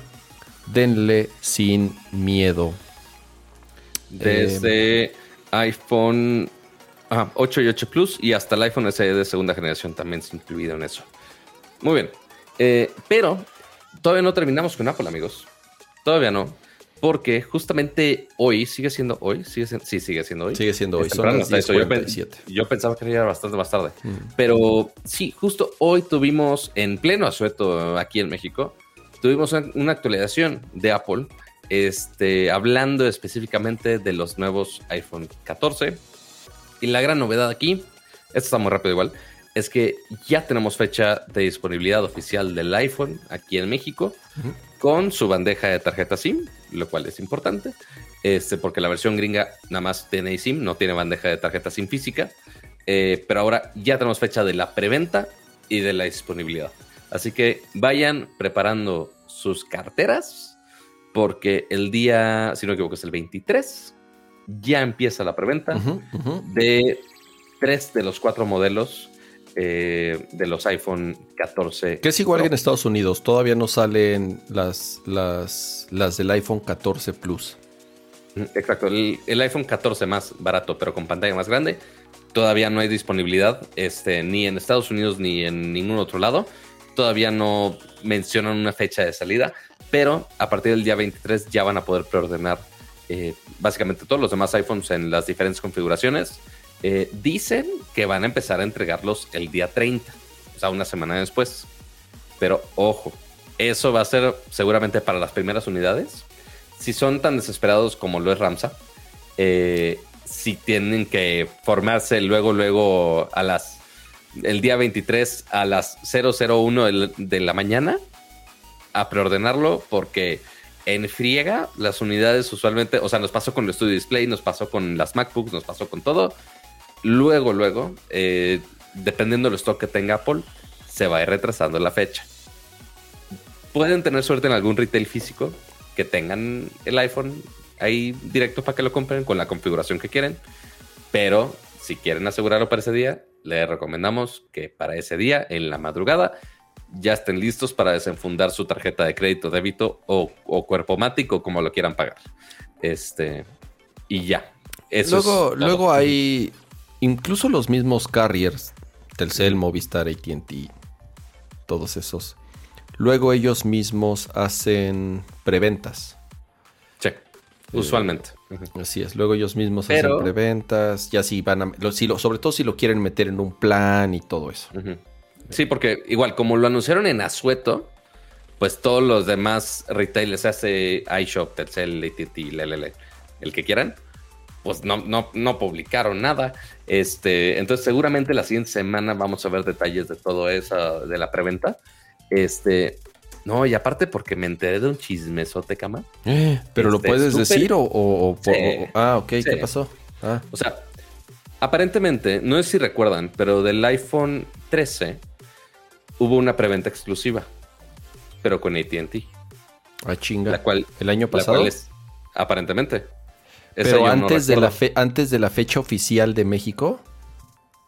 No, o sea, hubo, no, o sea, hubo una preventa igual muy similar a la que haces en línea, Ah, Ok. pero que con ATT. Ok, ok. No Ya te entendí. Ok, ya te entendí. Entonces, que según esto, según, o sea, esto es información súper, súper, súper por encima. Ok. Este, tómenlo con como mil granos de sal. Eh, pero, según lo que me cuentan, es que justamente esa preventa fue la culpable de que no tengamos, no si, no si la preventa fue del iPhone 13 o de algún otro, pero aparentemente esa preventa con la competencia fue la razón por la cual Telcel no ofrece eSIM para el iPhone en México. Que hicieron el berrinche y fue de, ah, no lo vas a sacar conmigo, ah, no, pues no te voy a poner eSIM. Para que justo no puedas tener otra línea de algún otro chip de cualquier otra cosa. Te limitan a que tengas que usar ese, ese tray físico. Entonces, Mm. aparentemente, o sea, porque sí puedes sacar un eSIM de Telcel, pero para Motorracer o para Apple Watch, por ejemplo. Y ya. Pero para el iPhone casualmente no. Entonces fue de... "Ah, Sospechoso, Mm, sospechoso. Está bueno, está bueno. Ahí este... Habrá que ver, ya justamente con estas novedades del que las siguientes versiones ya le quieren quitar la bandeja. No me sorprendería que el siguiente año ya se los quiten a todos. Eh, que Telcel doble un poquito las manos, pero a ver, a ver qué pasa al respecto. Por eso, por eso estoy muy al y pendiente no es de de que doble, empató en, en-. A ver, el pinche eh, chip de plástico, el pedacito de plástico va a desaparecer. Sí, sea, totalmente. en algún en, cualquier momento va a desaparecer. Entonces, Correcto. no tarden que ya todos los teléfonos sean a fuerza con eSIM. Y, y van a tener, a ver, o sea. También ahí ya no van a, a- a tener mucha opción. Es más, Pato, yo en una de esas creo que para este iPhone, en una de esas ya lo ofrecen en general. O sea, ya si se les pasó el berrinche, ya pasó un año y dicen, bueno, ya estuvo. Por, por eso justamente estoy muy al pendiente de ver qué dice Telcel al respecto de la preventa. Este, seguramente nos vamos a tener hasta el lunes. Este, y a ver si rasco en el tema a gente de Telcel a ver qué dice. A ver, aquí hay, aquí hay una noticia, Alberto. Alberto Ajá. dice que en octubre ya abre el eSIM para todos. Dijo Telcel, pero en donde si tienes la fuente. A ver, no Alberto, pasas, este- Estaría cool. Eh, necesito, Y ya se apagó otra vez esta no lo sé, tu fuente parece, tu, tu fuente parece de dudosa procedencia, diría Todd Flanders. A ver, Todavía no te escucho, dame dos. ok. Han esta- ¿Qué ha estado pasando con los audífonos de pata? Eh, si pueden profundizar con eso de que Telcel ya lo va a ofrecer. Cuac, cuac, cuac. Voy a.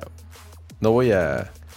no voy a, a- a dejar de hablar para que en cuanto me escuche Pato, luego, luego me diga que ya me escucha. Eh, Ya, ya, ok. ya, perdón. No, está bien, no pasa nada. Dice Alberto que ahorita pasa el link. Ajá. Dice, no, no oficial ya de Telcel. Ahorita se los mando. Ok. No, coma, no oficial de Telcel. Ajá, exacto. Ajá, ahorita veremos. Pero ok. bueno, el, el punto es que va a llegar a todos, este, pero cada uno va a tener sus diferentes ofertas, planes, financiamientos. O sea, la tienda de Apple en línea, al menos en línea, tiene nada más hasta 18 meses sin intereses con ciertas tarjetas. Ok. Ahorita de lo que chequé hace rato. Oye, llegas a en, en Telcel. física, no sé, no sé si varía. Llegas a Telcel y así, bien emocionado, así, tengo, tengo 150 mil millones de puntos azules. Ah, a ver, y, la señorita, ah, muy bien. Eso equivale a 80 pesos de descuento en tu teléfono. Así, sus pinches puntos no sirven para ni madres.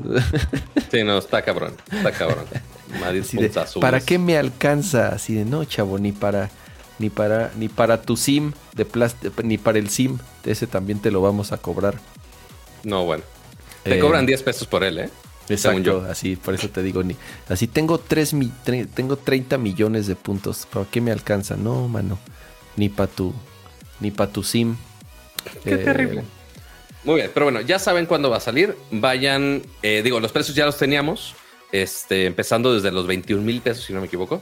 Eh, vayan pensando cuánto le quieren meter de almacenamiento, qué color quieren, su segunda opción, porque no va a haber el color que quieren ni el almacenamiento que quieren. Vayan pensándolo desde ahorita porque sí se van a poner rudos en la prueba, seguramente. em, ya hay reseñas. Ya todas las publicaciones y El, en los. Wave 1, por así ponerlo, Así es, youtubers, publicaciones, revi- todo eso habidos y por haber, los famosos y los grandes en Estados Unidos, en los países donde ya se lanzó el iPhone. Ya hay reseñas, eh, en general de las del iPhone 14 es un 13S, ujú, el iPhone 14 es realmente un 13S. Si tienen un iPhone 13 y no, o sea, y no se van por el Pro ni, ni cambien por el 14, realmente no, no van a, no va a haber absolutamente ningún cambio, no vale la es el pena. nuevo procesador. Quédense con su, cómprense un 13 Pro más barato o un 12 Pro más barato, es mejor y más barato. Si van a cambiar al iPhone 14, que sea el Pro.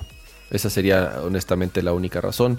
Y en general las opiniones y las reacciones del Dynamic Island, todos están fascinados. Todos dicen que parecería una tontería, pero que a pesar de que hay muy pocas aplicaciones que lo aprovechan, las de Apple, tiene muchísimo potencial, sobre todo para los live activities, para estas aplicaciones más interactivas. Puedes tener hasta dos aplicaciones corriendo al mismo tiempo en la parte de arriba. Se convirtió en, en algo que le aumenta como otra capa de multitasking a tu teléfono. Eh, tu home screen antes no tenía nada. Si tú te salías de la, de la aplicación, pues realmente eran tus iconos y algunos widgets poco interactivos. Pero ya con todo lo que vive dentro del Dynamic Island, realmente le, aumenta eh, capacidades a tu teléfono. Insisto que a lo mejor parecería un poco tonto, pero poco a poco conforme vayan, vayan saliendo los updates y más developers tengan acceso a este, este SDK, van a, va, van a, va a ser mucho mejor la, la interencia. Eh, Poncho Martz, muchísimas gracias por ese super chat. Y dice, eh, eh, en buen sentido, gracias por arrullar a mi bebé. Yo sé, te- tengo, tengo una voz, este... eh, Ay, Dios mío. Tengo Nuestra voz voz, angelical de podcast eh, para. este así es, bebé. calmante y tengo una voz. eh, Oye, ¿por qué no se está actualizando el chat? ¿Ya viste? ¿El chat? Se quedó. ¿Se quedó plasmado? Se quedó ahí pasmado. En las membresías. En las membresías. Fueron, ya tanta- tiene fueron rato, tantas membresías que se trabó Ya ahí. está, ya está. Mira, está. le di ahí como un refresh, como que se había Ajá. pelmazado. Muchísimas gracias, Poncho Martz, por ese super chat. Eh, gracias a esos super chats. ¿no? Sin super chats no hay iPhone, pato. No me alcanza. Exactamente. Ahí, gracias a los superchats para el iPhone de, de Ramsa. este, que ya le toca update, ya se los había mencionado en otro, en otro episodio. Este, ya vamos a tener que, poner cierto nivel de superchats con eh, grabaciones exclusivas para arrollar a sus niños, aparentemente. Así es, Este, hay gente que vende fotos de patas, hay gente que vende eh, sonidos para arrollar a los niños, aparentemente, lo cual suena bastante creepy ahora que lo menciono.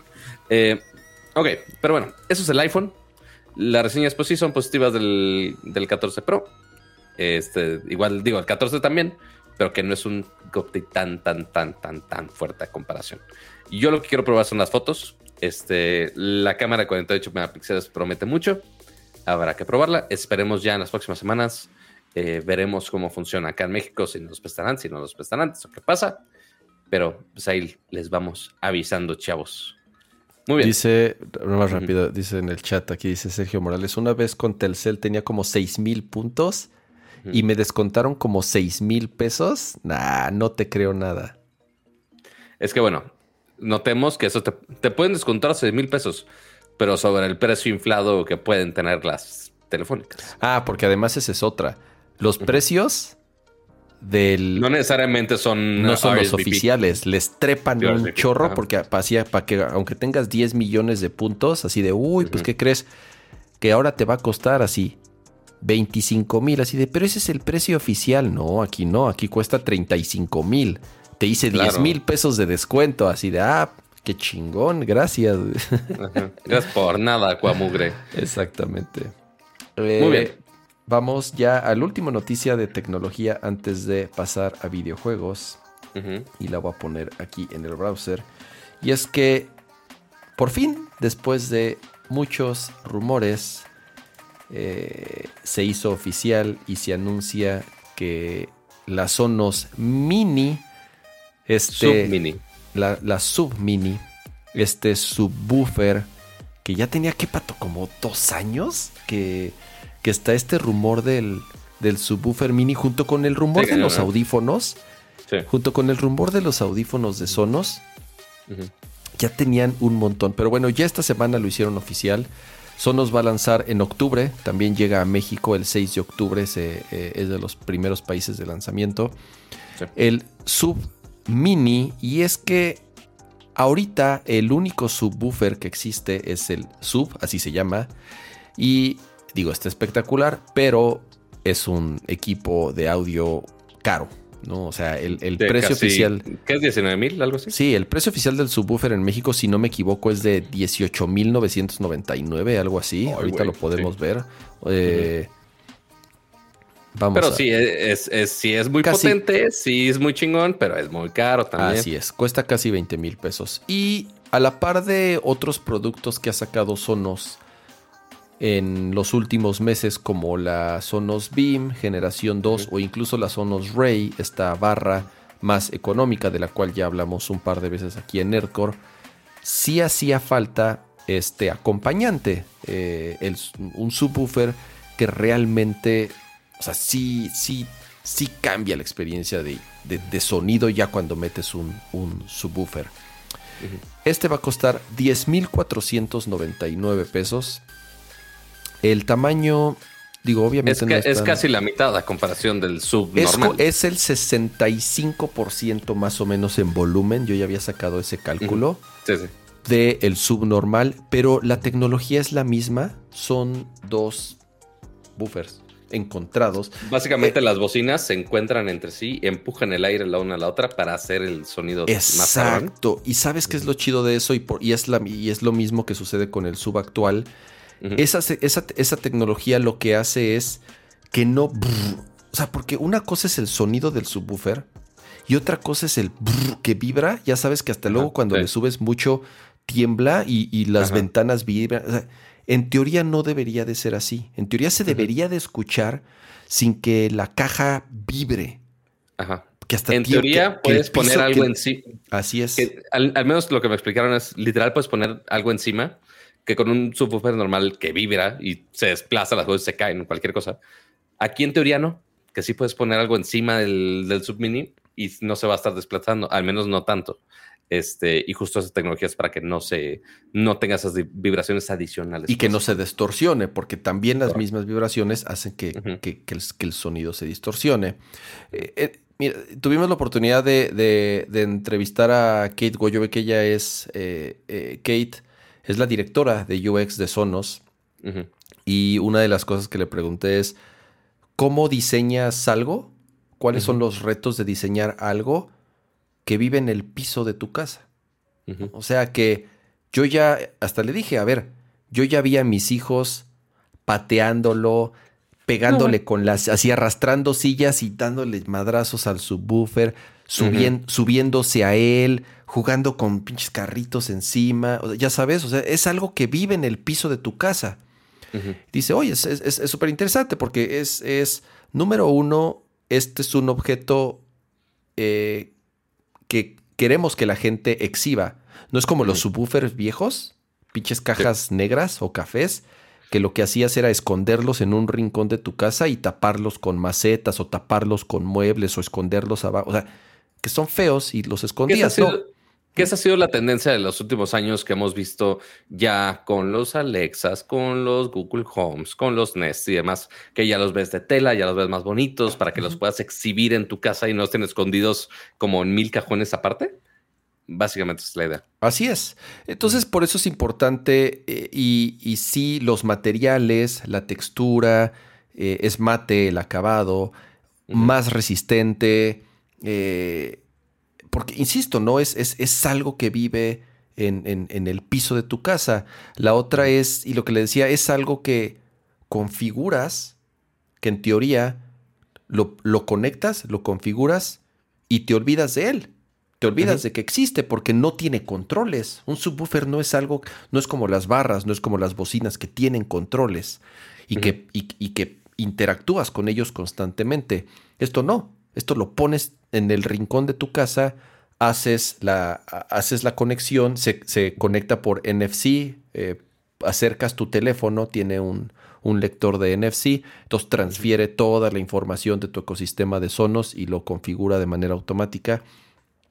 Se hace el, balance o el famoso eh, TruePlay, que es esta tecnología de Sonos que con las bocinas de tu teléfono calibras el sonido para que se adapte lo mejor posible al área en donde lo tienes instalado. Y una vez que lo haces, pues, te olvidas. Ese es el chiste, ¿no? Te, tienes que olvidar de algo que tienes que estar controlando todo el tiempo, pero que definitivamente eleva la experiencia de audio, o sea, sea Sono, sea la marca que sea, sea de lo que me digan, sí agregar un canal de bajos, sí agregar un subwoofer a un sistema de sonido, hace que digo, obviamente en juegos o en películas, que es para lo que principalmente está diseñado esto, eh, eh, mejore y eleve la experiencia eh, de audio en, donde lo tengas instalado. ¿no? Es compatible con, pues casi con todas las, bueno, es compatible con todas las barras de Sono. Básicamente, como lo dice Sonos, es los pluggables, o sea, todos los dispositivos que van conectados a la corriente, con todos esos funcionan. Así o sea, los únicos que excluyen son la Move y la ROM. Así es, son las portátiles, las portátiles. Pero si tienes, por ejemplo, dos bocinas One o una One, puedes conectarle y que sea el subwoofer para tu música. Si tienes una ROM, perdón, una ROM no, si tienes una Ray, si tienes una Beam, también automáticamente se conecta. Aquí la, la, cosa, o sea, sí, ellos lo recomiendan más para la Beam y para la Ray, que son estas barras chicas, porque en teoría este subwoofer está hecho para espacios más chicos, medianos o chicos. Si tienes un espacio muy grande, tal vez sea ya más conveniente que te compres la sub, la grande. Ahora, no significa que no pueda llenar la habitación, pero tal vez no, no se va a escuchar tan bien como una sub grande. Entonces, por eso recomiendan que si tienes una Beam o una Ray, que son estas barras un poco más chicas, es como el acompañante perfecto. Pero si tienes una eh, ARC, que es la barra más grande, va a funcionar perfectamente bien y eh, obviamente va a mejorar la calidad y la experiencia de audio a pesar de no ser el sub grande, ¿no? Entonces... Sí, pero digo, finalmente es lo que Sono está haciendo es, digo, desde antes ya decíamos, güey, sonido de calidad muy, muy, muy fregón, que el base, pero lo que está haciendo Sonos es ya poner la barra de entrada mucho más baja. Entonces, antes teníamos, no sé, el setup básico inclusive, la BIM de segunda generación con el sub anterior, o sea, eran 11.000 del BIM y 18 del sub, ya te, tenías que invertirle casi 30 mil varos para tener el setup básico ideal, el, la barra y el sub. Pero ahora, ya si juntas la Rey que cuesta 6 y el sub mini que son 10.500, ya en vez, de, en vez de 30, ya estás pagando 16.500. La mitad. Para tener, para tener un, un, audio con bastante calidad. E inclusive cuando ten, si, si lo pones o con la Ray o con la Beam o con la ARC, al menos con la gran mayoría de los espacios de la CDMX, quizás no sean espacios tan grandes para necesitar un sub. Justo me quedaron pendientes en mandarme cuál es la recomendación de, de espacios, de metros cuadrados que necesitan para un sub y cuando un, un, mini, porque digo, pienso en mi casa en Monterrey y digo, ok, quizá mis papás tengan una sala suficientemente grande para un sub. Yo pienso en mi de país, qué, fregado. No, pues en Monterrey, pues hay, hay, más, este, hay más monte. Este, no, no tanto porque les alcance más, es, es más barato el metro cuadrado. Este, pero acá en la CDMX, donde todo es más chiquito, digo, ni a fregazos pongo la sub porque me van a correr de mi departamento, porque va a vibrar absolutamente. No, no vibra, no vibra. No vibra, pero sí se escucha bien. se escucha, se va a escuchar en todo el edificio, finalmente. Este, entonces, quiero pensar que la, para la gran mayoría, el sub mini va a ser la, la opción ideal, la verdad, pienso yo. Sí, sí, sí. Eh, pues ya veremos. eh, sale... 6 de octubre sale este en a nivel global, es la fecha de lanzamiento y eso incluye en México. Eh, y vas a disponer los dos colores, en color negro y color blanco. ¿O nada más sale negro? En... Ah, no, las dos. Salen las dos. Nada más, no lo veía porque estaba en blanco. Este, pero sí, ambos van a estar disponibles acá. Eh, seguramente las probaremos, espero. Eh, pero pues ahí les avisamos porque la neta sí, sí dan ganas de estar viendo House of Dragon o Señor de los Anillos con el con el boom de este perreo intenso.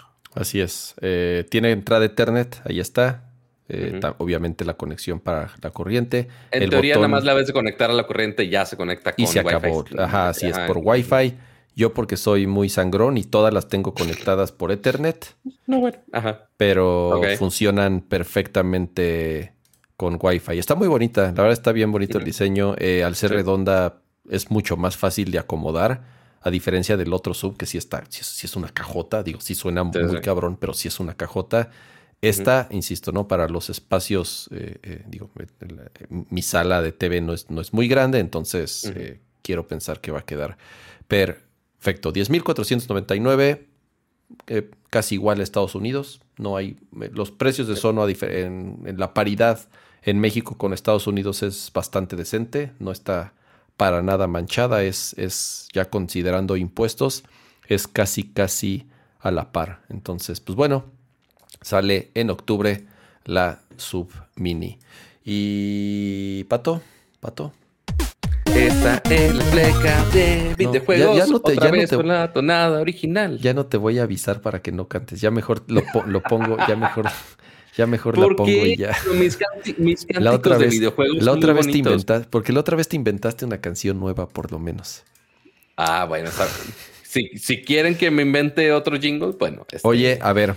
Me, avisan con, me avisan con sus superchats y con Casi 350 personas viéndonos. Hay 189 likes y dicen, likes. dicen aquí Dice Rasek de nuevo que si llegan a los 250 likes, otra vez va a regalar suscripciones. Ándale, mínimo. Denle. Vamos, vamos a tener que sobornarlos. Denle, ya es, ya es así, ya está, ya está sobornándolos. Así, vayan, róbenle el teléfono a su novia, a su esposa, a su hermano, a quien tengan así. Volten a ver cuántas computadoras tienen así y así agarren el teléfono y denle like. Así, este, ni, ¿Lo, dirás en broma? Ni pregunten.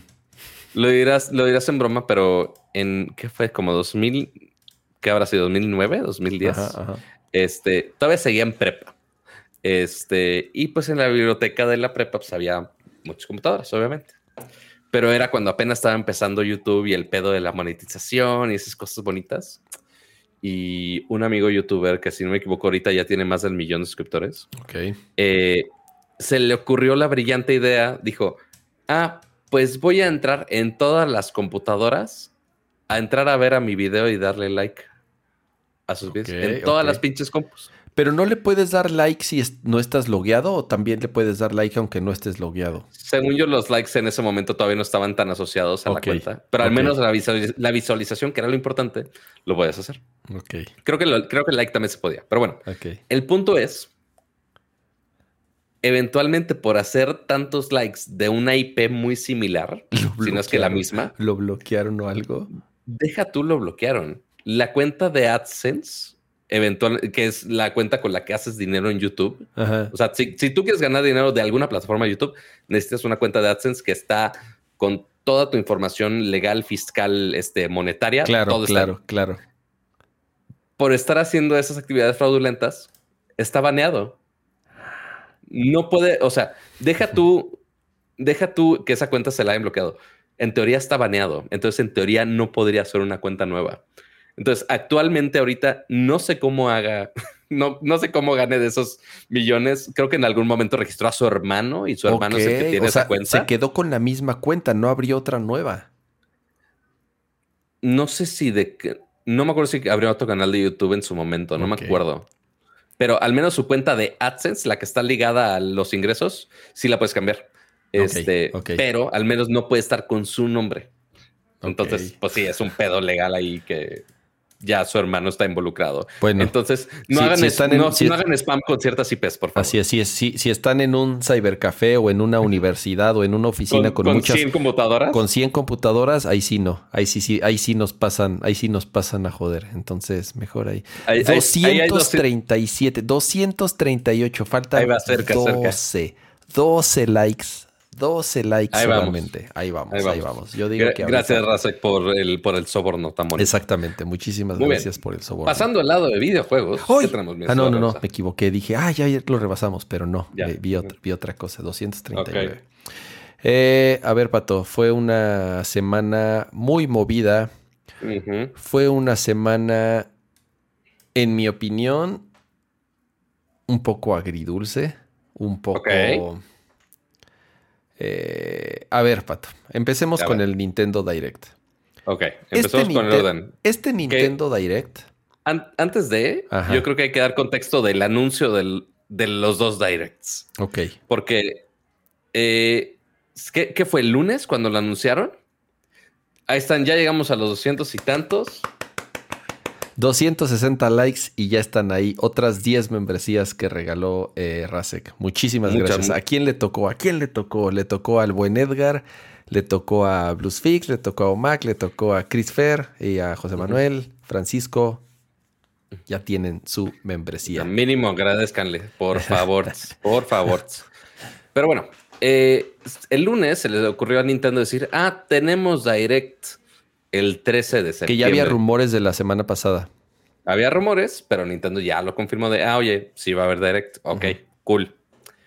Horas más tarde, a Sony se le ocurre la brillante idea de decir, ah, pues nosotros también tenemos Direct el mismo día, pero en la tarde. Entonces, todo el maldito día estuvo muy pesado con notas de, de videojuegos, literal dos Directs o transmisiones en vivo de del Direct y State of Play. Y State of Play, esas cosas. El nombre da igual. El punto es que sacaron un montón de anuncios. Este, y pues sí se juntó absolutamente todo. Pero vamos en orden cronológico. Empecemos con Nintendo, que fue el que empezó muy tempranito, a las 9 de la mañana. Así es. Este, bueno, estuvo decente. Luego lo hacen a las pinches 7 de la mañana o cosas así, ¿eh? La verdad estuvo decente. Algunas cosas las hacen con horas de Japón, hay muchas cosas, pero al menos estuvo decente. Sí, nos tocó desayunar con, juegos, pero, pero sí, se pudo. Pero a ver, hay muchas cosas. Em, este era, en teoría, el direct más importante del año. Porque es el que Nintendo hace en, verano comúnmente. Bueno, en, la época de. En, el, durante el E3.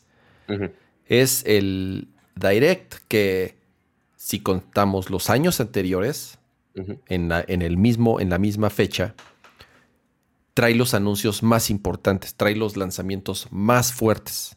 Es siempre son los mejores direct, los que suceden en, en los días de E3 o cercanos a E3. Pasó la fecha y pues no hubo nada y todo el mundo así de, pues, ¿qué pasó? No hubo direct, habrá, no habrá, que, que rumores que va a haber uno de, de, de Zelda Wind Waker, que lo van a remasterizar. ¿Qué onda con Nintendo? Y entonces lo anuncian y dicen, va a durar 40 minutos. Todos así de, oh, este, este, es el bueno, este es el bueno. Ahora sí, ahora sí, este, eh, Nintendo no me va a romper el corazón, lo cual ya, o sea, es, es, es, como, es, es como el que, como el que, como la que regresa con el novio golpeador, así, ya, ya cambió, ya cambió, y ahí vas de mensa o de menso y, y, no, y te, y te va peor porque ahí estás de tonto regresando. Así, a así, punto llegamos. Así me pasa con Nintendo, Pato. Así me pasa con Nintendo. Eh, Puse nada más el link de Nintendo ahí. Ya habían tenido otros directs en el año, ya sea enfocados a juegos como el que hubo de Xenoblade, como el que hubo de Splatoon. O sea, ya ha habido, ya había habido eh, directs anteriores e incluso hubo, hubo directs para los juegos, los famosos Nindies o independientes. Y hubo un direct también muy largo para third party. Ya había habido varios directs en el año donde al haber pasado esto decíamos, ahora sí, cuando sea el bueno de Nintendo, como ya, como ya hablaron de todo eso que tenían que hablar, ya tienen todo el tiempo para sus juegos para, los, para los first party, para, para los buenos, pues. Y, a ver, arranca bien el direct con un nuevo Fire Emblem que se llama Fire Emblem Engage, que se ve muy chingón. Es un Fire Emblem de, de, la serie principal, no es un Heroes como el último que, lanzaron, que sí está bueno, la verdad. El, el, Heroes a mí me gustó mucho, a pesar de no haber jugado juegos de eh, Heroes anteriores. Entonces, extraordinario. Fire Emblem, un nuevo Fire Emblem, bravo, bravo. Dije, no, qué manera de empezar. Si así, si así va a ser todo el, el, Nintendo Direct, va a ser el mejor Direct de la historia. Y como el Titanic pato, así primero se hundió, ah, luego, se, luego se partió en dos y luego se siguió hundiendo, hundiendo y hundiendo y hundiendo. Eh, sí cerró con un decente, pero a ver, pato, entre comillas. A ver, o sea, ya sabemos todos, no cierran con el con otro trailer de Zelda y ya tenemos eh, un título oficial. Pero no vimos nada, o sea, nos mostraron otra vez 10 segundos de nada. Seguimos sin saber nada del juego. Correcto. Y falta un pinche año. O sea, faltan ocho meses para que salga. A ver, pero eh, todavía hay cosas en medio que. A ver, primero, primero leer el superchat. Rafael Sánchez, muchísimas gracias por haber regalado 20 membresías más de Nerdcore. De verdad, lo agradecemos muchísimo. Necesito, necesito agregar una, un soundboard aquí, nada más para agregar sonidos DJ de. Te, te, te, te. dejas de, de, bocina de, de Steren que agrega efectos de sonidos de ese calibre, justo de ese calibre para varias cosas, pero igual, muchas gracias. Igual para los que recibieron la membresía. También, si, pueden pasar ese favor más adelante a otros miembros del canal, también se agradece mucho. Pero a ver, o sea, porque si hubo mucha paja, pero sí hubo un par de cosas buenas. Literal paja. Y me hablo, y, hablo literal paja porque la mitad fueron pinches juegos de granjitas. ¿Cuál es la maldita obsesión con los juegos de las granjitas, güey? Pero bueno, ahorita, ahorita, ahorita regresamos a eso. Vas, Pato. A ver, de los que sí valían la pena mencionar.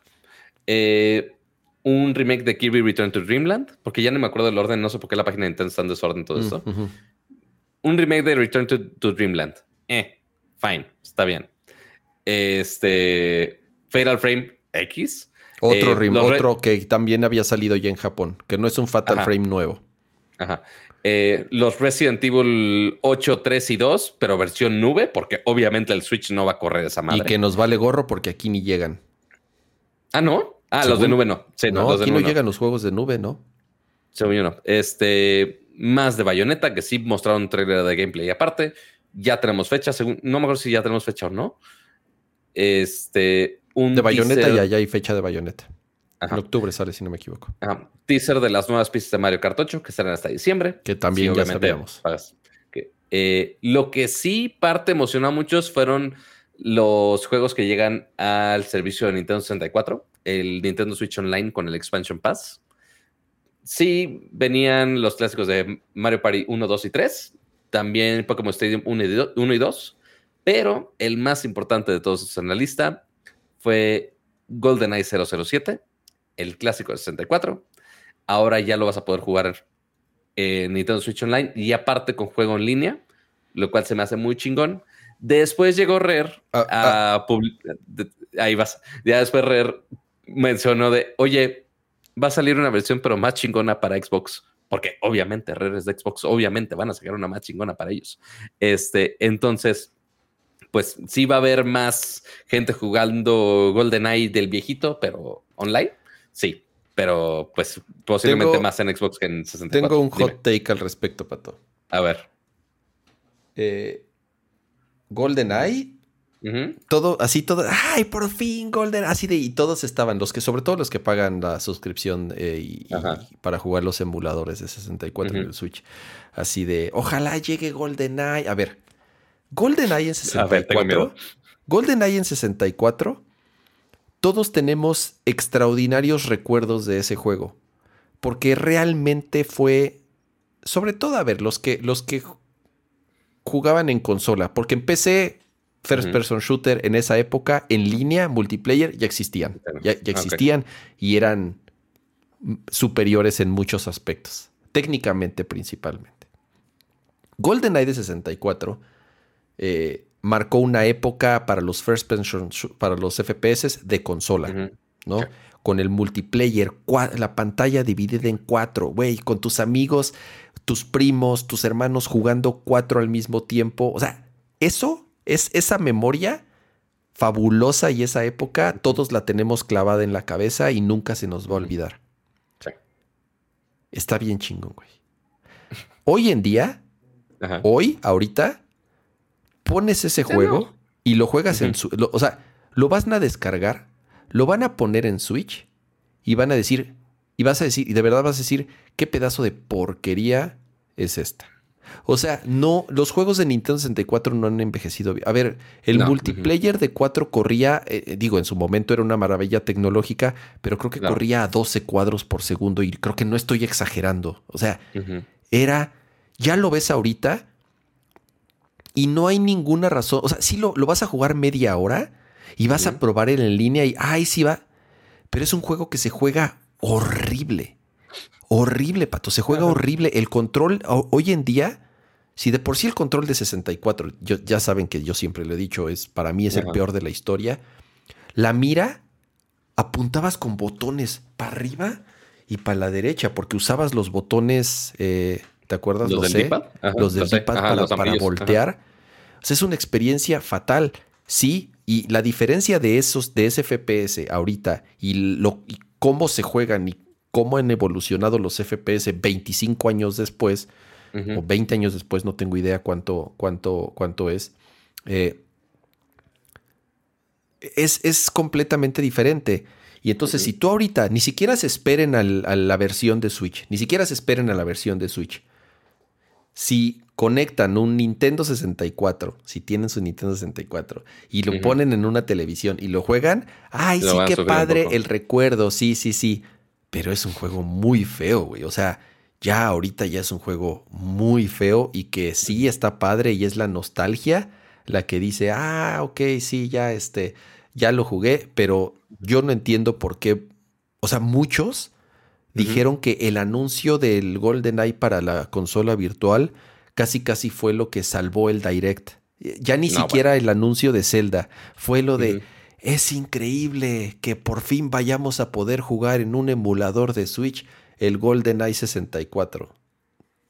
Ya, mm, esa, e, es, esa es, mi, opinión al respecto. Eh, bueno, pues sí, desató mucho la nostalgia de muchos seguramente. Pero de ahí eh, hubo dos cosas eh, de indies que me gustó, que también se incluyeron en el Switch. Sifu, que lamentablemente no estaba guardado para PlayStation. Este se juega muy bien. Lástima que pues en Switch no vas a tener tantos frames por segundo, que es lo que quieres en un juego de batalla como otro third party. Ese, es de mi queja principal, Pato. Ya había habido varios Nintendo Direct de third party. y este Direct fue otra vez de el 90%, el 95% fueron otra vez puros juegos third party. Otra vez. Pero, y muchos que ya sabíamos. Pero bueno, ya teníamos, ya tenemos Zelda Zorrito para el Switch. Mínimo, mínimo. Para que Otro third party. Yo lo sé. pero bueno, de ahí para anuncios que no se queje Kama. Just Dance 2000, no es cierto. Este, no, Octopath Traveler 2. Ese sí seguramente a Kama sí le emocionó algo. No me, gusta, no me gusta Octopath Traveler. ¿No? No. ¿Que no lo habías acabado? No, ese fíjate que no me gusta Octopath mm, Traveler. Es como. Sí, Seguramente te va a gustar el anuncio de Pikmin 4. No, nunca he jugado un Pikmin. Jamás he jugado un Pikmin. Por eso me valió madre el Pikmin. Jamás he jugado un Pikmin. No me llama la atención para nada. Yo sí necesito jugar un Pikmin en algún momento de la vida. A ver qué. ¿Cómo le hago? O si ya tengo que esperarme al 4. Este. Pero ya, de los principales, eh, pues ya fue finalmente, literal hasta el final. Ya se esperaron al cierre, que fue el tráiler más esperado de la vida misma. El tráiler de Breath of the Wild 2, que ya no se llama Breath of the Wild 2, que se llama La leyenda de Zelda, Tears of the Kingdom, o las lágrimas del ah, reino. a ver, pausa. Hay, hay algo de polémica e incertidumbre de cuál es el subtítulo. Si es Tears of the Kingdom, o sea, si es Lágrimas del Reino o Tears de Fragmentos del Reino. Ajá, ajá, o es Fragmentos del Reino o es Lágrimas del Reino. Sí, porque no pronuncian el nombre. Así entonces, entonces vimos por tercera vez o por cuarta, ya no, o sea, otra vez a Link cayendo del cielo. Otra vez. Porque, esto, porque es lo único que hemos visto una y otra vez. A Link cayendo de las nubes. es o sea, se ve que es una mecánica importante y no me malinterpreten, es el juego que más espero, es el juego que más quiero jugar, es la secuela que muero por tener y que, pero insisto, o sea, no vimos nada. Otra vez no vimos nada. Y queremos justamente ver las mecánicas para que realmente sea una secuela o no secuela. O sea, si pudo haber sido un DLC, si es un mapa, es sobre el mismo mapa, si es nada más islas voladoras sobre el mismo mapa, qué va a pasar, qué va a cambiar. Eh, sí hay mucha incertidumbre sobre cómo va a ser eh, la historia, las dinámicas, este, qué personajes, eh, por, qué va, por qué hay una serpiente tipo Quetzalcoatl en el logo, este, no sé. o sea, ¿se ve chingón? Sí, se ve chingón. Ah, no, pero, claro, y va a estar increíble. Va a ser, va a ser, estoy convencido que va a ser el mejor Zelda de la historia. Ya te lo podría decir desde ahorita. Va a ser el Zelda más chingón de la historia. Pero. Siempre y cuando las dinámicas estén bien. O sea, porque podrían hacer. O sea, sí ha habido muchos juegos que se basan en. Y podríamos hablar de Splatoon. Se, hay juegos que se pueden basar en lo que ya les funciona de la versión anterior, pero que no mejoran o innovan algo suficiente para hacer una secuela. Muchos, en el caso de Splatoon 3, muchos podrían decir, güey, podría ser un Splatoon 2.5 está esa discusión. Eh, y pues sí, las batallas son las mismas, nada más le agregaron unas armas y ya, pero todo es igual. Entonces, eh, tiene que ser suficientemente distinto para que realmente merezca ser una secuela y un juego distinto. Digo, en Zelda ya hemos visto cosas que eh, se basan en los juegos anteriores, principalmente al inicio de development. Mayoras más pues estaba en el mismo engine de, Ocarina of Time porque Nintendo lo estaba apresurando de impriman dinero, por favor. Eh, pero cambiaron suficiente la dinámica con el pedo de las horas, este, de las máscaras y demás. Ok, ya te da un gameplay totalmente distinto, aunque sea el mismo engine y funcione en la misma consola y todo, y se ve exactamente igual, casi casi. Eh, pero sí, el que sea el mismo engine, la misma consola, tiene que darte algo totalmente distinto. Entonces ahí a ver qué, qué tal. Al menos ya tenemos fecha sale. Ah, sí, el que 12 de, mayo. Creo que es mayo. Mayo, ok. Sí, 12 de mayo del 2023. Ok. Falta. ya falta cada vez menos, pero pues falta rato. ¿Que habrá un nuevo Switch para esa época, Pato? No lo sé. es otro de los rumores. A ver, lo han estado, ya llevan un montón de tiempo desarrollándolo. Por ahí leí que es la es el lapso más largo que ha habido entre un Zelda y otro. O sea, nunca, nunca había tardado tantos años de distancia de un Zelda a otro. Que no sea un remake, que no sea una reedición, sino que un Zelda nuevo. Nunca había pasado tanto tiempo de uno a otro. Ya llevan un chingo de rato haciéndolo. Ya lo retrasaron, según rumores, más de un par de veces. Sale hasta mitades del año que entra. El Switch ya cumple el año que entra seis años o siete años. Mm. No, no sé si seis o siete años. Ya lo hemos dicho. Ya está el Switch, ya tendría que ir de salida ya no digas un Switch Pro, sino que ya hablando de una nueva generación, siete años de un tiempo de vida de una consola, considerando el, tiempo de vida, ya le cuelga. Entonces, no. No, lleva, lleva ¿qué? ¿Cinco? El año que entra ya va a tener seis años el Switch. Ah, sí, el siguiente año sí. Así sí, salió 3 de marzo de 2017. Así es. Entonces, sí, sí, ya va a cumplir ya tiene cinco, ya va para los seis años. Así es. El año que entra ya son seis años. Ah, bueno, eh, sí, cuando, ya cuando salga esa celda. Sí, sí, ya va a tener seis años. Así es, así es, así es. Por eso yo digo que el, que el, año que entra, el año que entra ya son seis años. Así es. Pues a ver. Em, eso fue obviamente lo más destacable, por más que no vimos gameplay, vimos pues ahí unos cachitos que obviamente dicen el disclaimer de Puede ser no el juego final, fue de, mmm, ta madre, no sabemos. Hmm. Pero, pues sí, promete mucho, pero a ver qué, qué saca Nintendo con todo eso. Así es. Ahora pasamos al siguiente Direct. Eh, otro pato que yo empecé ahí y dije, a ver, PlayStation va a salvar el día. y entonces, número uno, se me olvidó. Se me olvidó completo. Estaba súper clavado con la chamba y se me olvidó el, el, stream. Y así de, ay, güey, ya me acordé más tarde y me puse a verlo. Y yo así, de verdad, next, next, next. Así adelantándole, adelantándole, adelantándole. Hasta que, hasta que llegué. Hubo uno que se ve bien, el de Team Ninja, que se llama Rise of the Running. running, este, Rise of the Running que es una mezcla entre eh, Ghost of Tsushima y ¿cómo se llama? El de Assassin's Creed. Assassin's Creed, porque también va a salir un Assassin's Creed de samuráis. Y también similar al que hizo. Eh, ¿Cómo se llama el que hizo los de Dark Souls? Hicieron uno también ahí de un ah, samurái y un ninja. Eh, se me fue el nombre. Ah, caray, no sé. Pero, bueno. A ver, ahorita busco.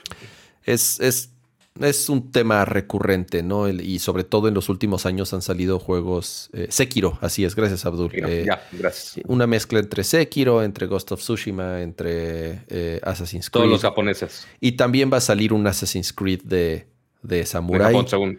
Se ve bien, pero creo que no hay ni fecha. creo que no dijeron nada. Y sí cierra con un tráiler espectacular de God of War pero también que ya habíamos visto el juego, que ya sabemos que está a nada de salir. Correcto. O sea, no hubo nada así que yo dijera, wow, valió la pena este State of Play. La neta, no creo que, que o sea, en mi opinión fue un State of Play bastante X. Y, no, y, y, aparte se me hizo raro que destacaron de, oye, vamos a mencionar unos que van a llegar al PlayStation VR 2, que sale en 2023. Eh, un juego que es un básicamente un remake de algo que ya había salido en Oculus. Ese es uno. Eh, otro que se llama Demeo, que promete bastante, que es como jugar Dungeons and Dragons y tener ahí tu tablero virtual. Eh, y hoy salió una nota curiosa que ya confirmaron en el podcast de PlayStation que los juegos de PlayStation VR original no van a funcionar, con PlayStation VR. Ah, entonces ahí mala noticia ahí también para los que quieren invertir miles de pesos en el PSVR 2. Pacific, Pacific Drive me llamó la atención. A ver, pausa, Pato, sorry. Es, eh, muchísimas gracias ah. a Songomag por ese super chat y dice, el tema es que el Switch está vendiendo 20 millones de consolas al año. Sí, sí, el Switch se va a convertir en la consola más vendida, no nada más Digo, en la consola más vendida en la historia de Nintendo, eso es un hecho. No sé si en la consola más vendida de la historia, PlayStation tiene ahí unos números eh, bastante chonchos, pero hay probabilidades de que se convierta en la consola más vendida en, la historia. Oyes. Oh, eh, y sí, con esos argumentos uno dice, pues ¿para qué? ¿Para qué puedo sacarla de otros colores? Y, los asnos como, como yo los vamos a seguir comprando, nada más porque tienen colores diferentes. Pero, pero no. Yo ya me estaba paniqueando porque mi Switch hoy no detectaba el audio de la tele. Y yo, ¿de qué pasa? Ah. Pero no, sobrevivió. Moviendo cables suficientemente bien, funcionó. Oye, perdón, rápido, eh, antes de, que sigas con esa nota, dice Pablo, y sí, por ahí dice que, que, que, que si no me llamó la atención el de la bayoneta china. Bueno, es coreana. Sí, de hecho sí lo puse, pero y sí se ve muy chingón. Sí, pero, muy cabrón. Pero ya lo habíamos visto. O sea, ya lo habían anunciado. Con otro nombre nada más. Así es, ya tenemos el nombre oficial.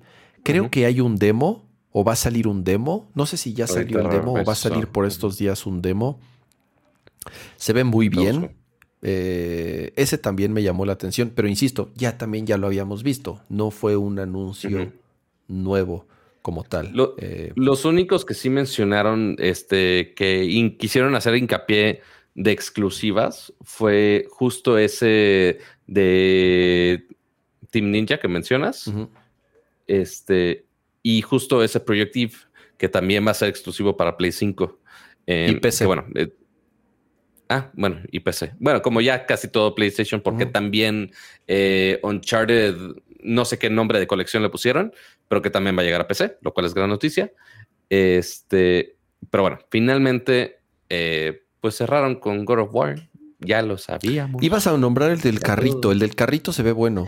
Ajá. El de Pacific Drive se llama. Que se ve como juego, entre juego rarito y no juego rarito. Sí, ese es rarito, es rarito. Ajá, pero el concepto está chingón. O sea, es un juego de terror. Este, pero es un survival que básicamente todo el tiempo lo estás eh, viviendo detrás del volante. Este, entonces, vivir y sobrevivir la idea, por lo menos. Sí, mínimo es algo más original, pues. Pero fuera de ahí, pues hasta ahí quedó, básicamente. Duró, ¿qué? ¿Como 20 minutos? Duró. Como 20 minutos más duró, o menos. Duró poquito tiempo. Correcto. Y como dije, sí está brutal y espectacular el, el, el trailer de God of War. Eh, ¿Y te vas a, a comprar el DualSense edición especial? No, pato. No. No, no me gustó tanto, ¿eh? Sí, está, está bastante X el diseño. Me gusta más el morado o el, el, el, así de los otros, los otros colores. No me, no, me, no me gustó tanto. El juego ya quiero jugarlo, pero tengo tantas cosas que jugar antes, entre ellas... Yo tengo que jugar el primero. ¿Cómo? ¿No acabaste el primero? No tenía Play 4. ¿Pero ni la reedición del 2018? No tenía Play 4. Mm. Literal, mi primera experiencia con PlayStation fue hasta el 2020. Mm. Por, el, por el Play 4 de Akira.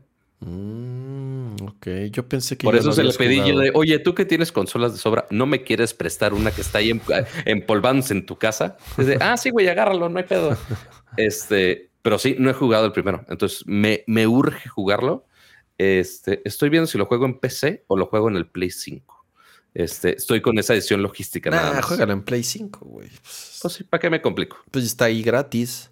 También. Lo tienes, lo tienes, está en, está en, pie, en PlayStation, en PSN. Ajá, también. Entonces, en el de PC lo tendrías que comprar, güey. Entonces, mejor. Creo que tenemos el código, creo. Ah, ok. Esa es otra. Mm. Pero bueno, hay las cosas. Pero ahí mi dilema. Pero, a ver, amigos, ustedes de las dos presentaciones grandes que tuvimos esta semana, ¿qué les gustó más? ¿Les gustó más God of War? ¿Les gustó más el Breath of the Wild que no es Breath of the Wild? ¿Les gustaron más las monas chinas? ¿O les gustó que ya anunciaron el nuevo Warzone, el nuevo, la nueva experiencia de Call of Duty, mm. según con Modern, Warfare 2 este, online y el multiplayer, pues, y aparte eh, el Warzone 2, básicamente. Así es. Eh, al menos eh, Modern Warfare 2 sale el 28 de, de octubre, perdón. Y Warzone 2, ¿dijeron cuándo sale la fecha de Warzone 2? Eh, según yo sale al mismo tiempo. Ah, pues sí. Eh, Crafted New Map Launching with Call of Dream Wars. Ah, sí. Sí, es como parte de la primera temporada de, Wars, de Modern Warfare 2, temporada 1. A ver, pon, pon, encuesta, Pato. Team Sony, Team Nintendo. A ver, ¿qué les...? Pero a ver, no. Eh, ¿Cuál...? A ver, se van a ir siempre. obviamente. bien, se van a ir por su plataforma favorita, pero traten de ser lo más. más bien, ¿qué stream ganó? Sí, ¿cuál les pareció un mejor? Eh, ¿Quién les pareció que hizo mejores anuncios o el que estuvo mejor? ¿El de Nintendo o el de PlayStation? Y ya. Dice Pablo, no, Team Suicoden, sí, van a remasterizar Suicoden 1 y 2. Dos muy buenos RPGs de Konami. Yo acabé los dos en su momento en PlayStation 1.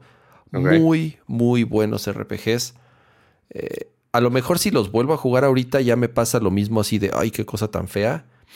Sobre todo porque son muy largos. Bueno, como cualquier JRPG. Pero sí jugué los, los Suicoden en su momento y acaban de anunciar, Konami acaba de anunciar que los va a remasterizar y los Oye, ¿sabes, ¿sabes qué no mencionamos del evento de PlayStation? ¿Qué? Tekken 8. Pues, o sea, mm, pues se ve bonito, un CGI, güey. No, que, ese era gameplay. Ah, ese era gameplay, ok. Ajá. O sea que justamente una de las cosas que cambian es que ya no son eh, cutscenes ya prehechos del modo historia, sino que ya los cutscenes de, del modo historia ya van a ser este in-game render, pues. Ya. Entonces ahí que corren a tiempo real, está chido. Ya, y es que está Tokyo Game Show ahorita. Y sí han habido ahí algunos anuncios, pero nada así que. por lo menos no me viene nada a la mente. Puso ahí Kojima un teaser, una imagen, que dicen que ya es de su, de su siguiente juego. Y lo más probable es que lo anuncie en eh, Game, The Game Awards. eso es lo más probable. Así es. Con, con su BFF. Street Fighter Series se ve bien. Sí, Street Fighter Series se ve muy bien. Eh, ya lo comenté en su momento. Me da muchas ganas de que los juegos de pelea no van a volver a ser lo que era hace en la época del arcade. ¿no? la, popularidad que tenían los juegos de pelea en la época del arcade. No creo que vuelva a suceder lo mismo. Pero un nuevo Tekken, este Street Fighter 6 que se ve increíble. Eh, bueno, esos. La, gente ya se estaba poniendo medio. Este, andaban prendiendo ánimos con las personalizaciones de los, de los personajes. ¿Por qué? ¿Qué pasó? Que, como las, las herramientas de personalización ya son bastante extensas. ¿Te acuerdas que, que hemos visto trailers con este con este río así cuadradote que se ah, el, el río refrigerador. El río refrigerador y demás.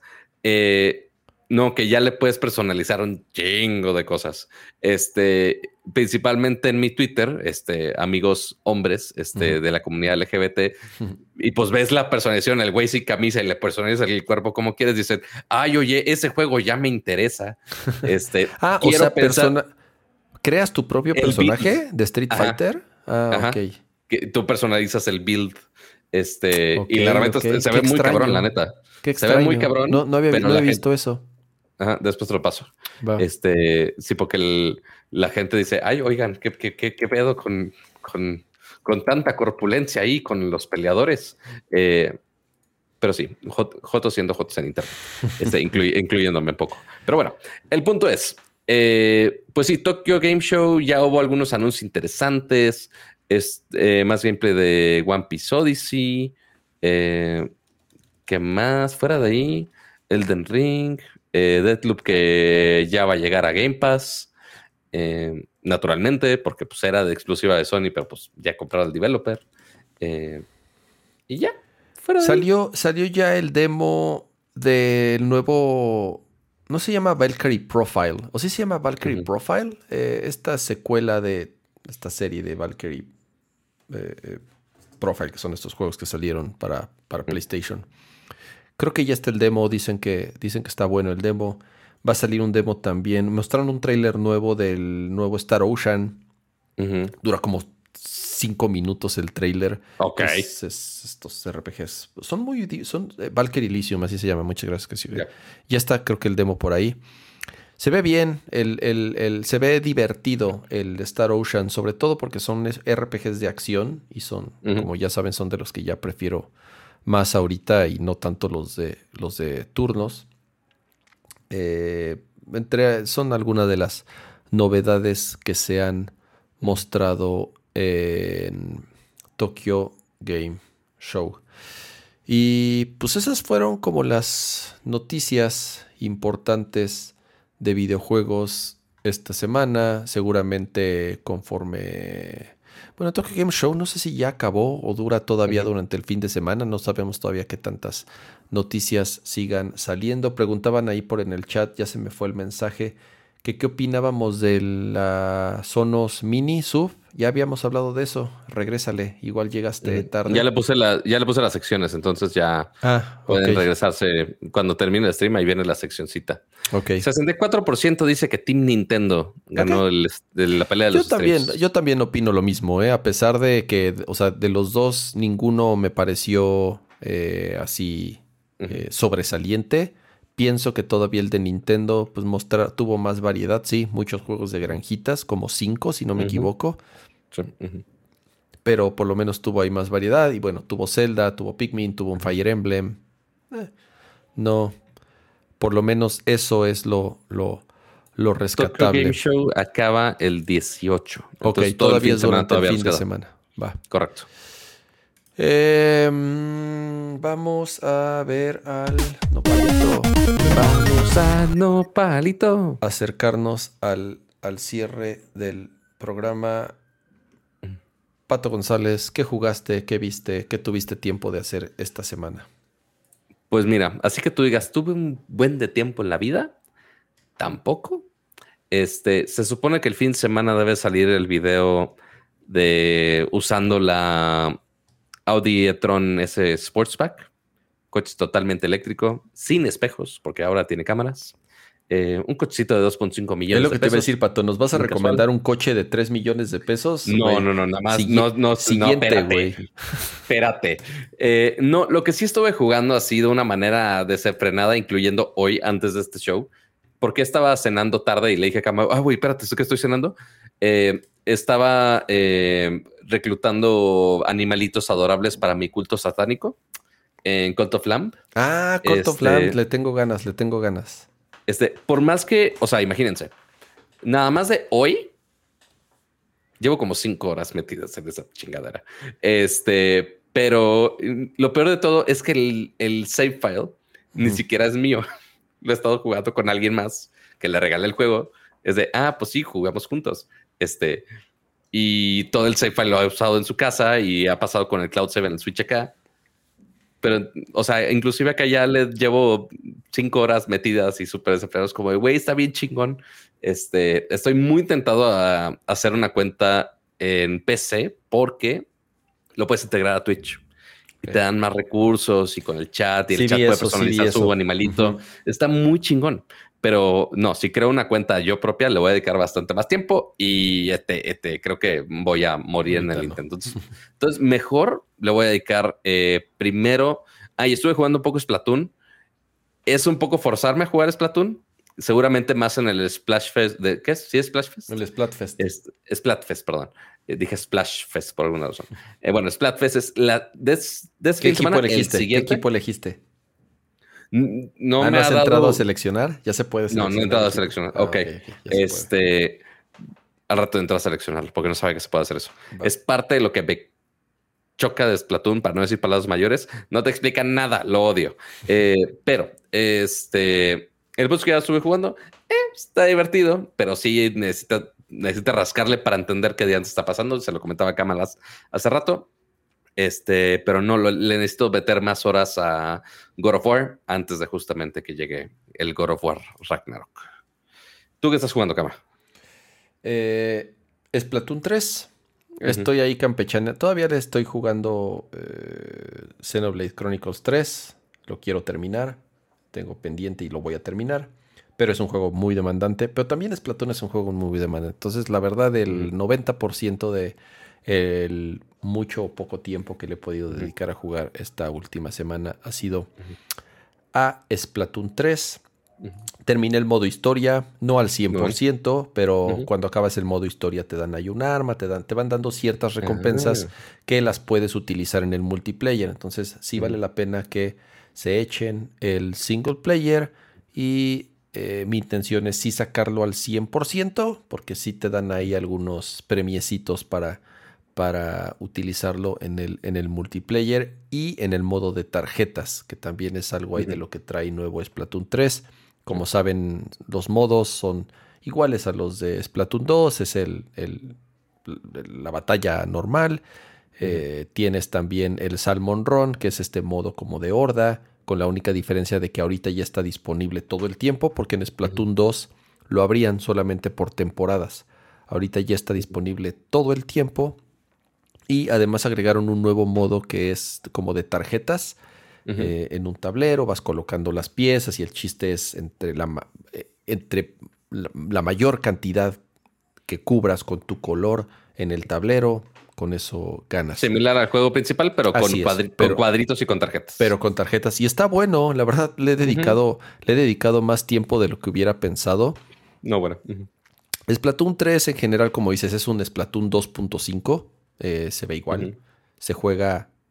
No soy tan experto, no, no, no, nunca jugué a nivel tan competitivo como para decirte, no, pato. Sí, la diferencia entre el 2 y el 3 es que ahora eh, las armas, los micros, los milisegundos para matar a alguien, no, no soy tan clavado. Para mí se juega casi igual, o a lo mejor tenía también tiempo de no jugar el 2 que yo lo siento igual. Lo que, sobre, lo que sí tiene muchas mejoras son sobre todo en de eh, quality of life. El multiplayer, en teoría, y ahorita hablo de eso, porque cuando funciona el multiplayer es mucho más rápido entrar a partidas, es mucho más rápido unirte a partidas de tus amigos, es, o sea, mucho más rápido invitar a tus amigos a jugar contigo. Eh, en el, el, mientras esperas por una partida, por lo menos ya puedes estar ahí tonteando, viendo los lockers o este, practicando.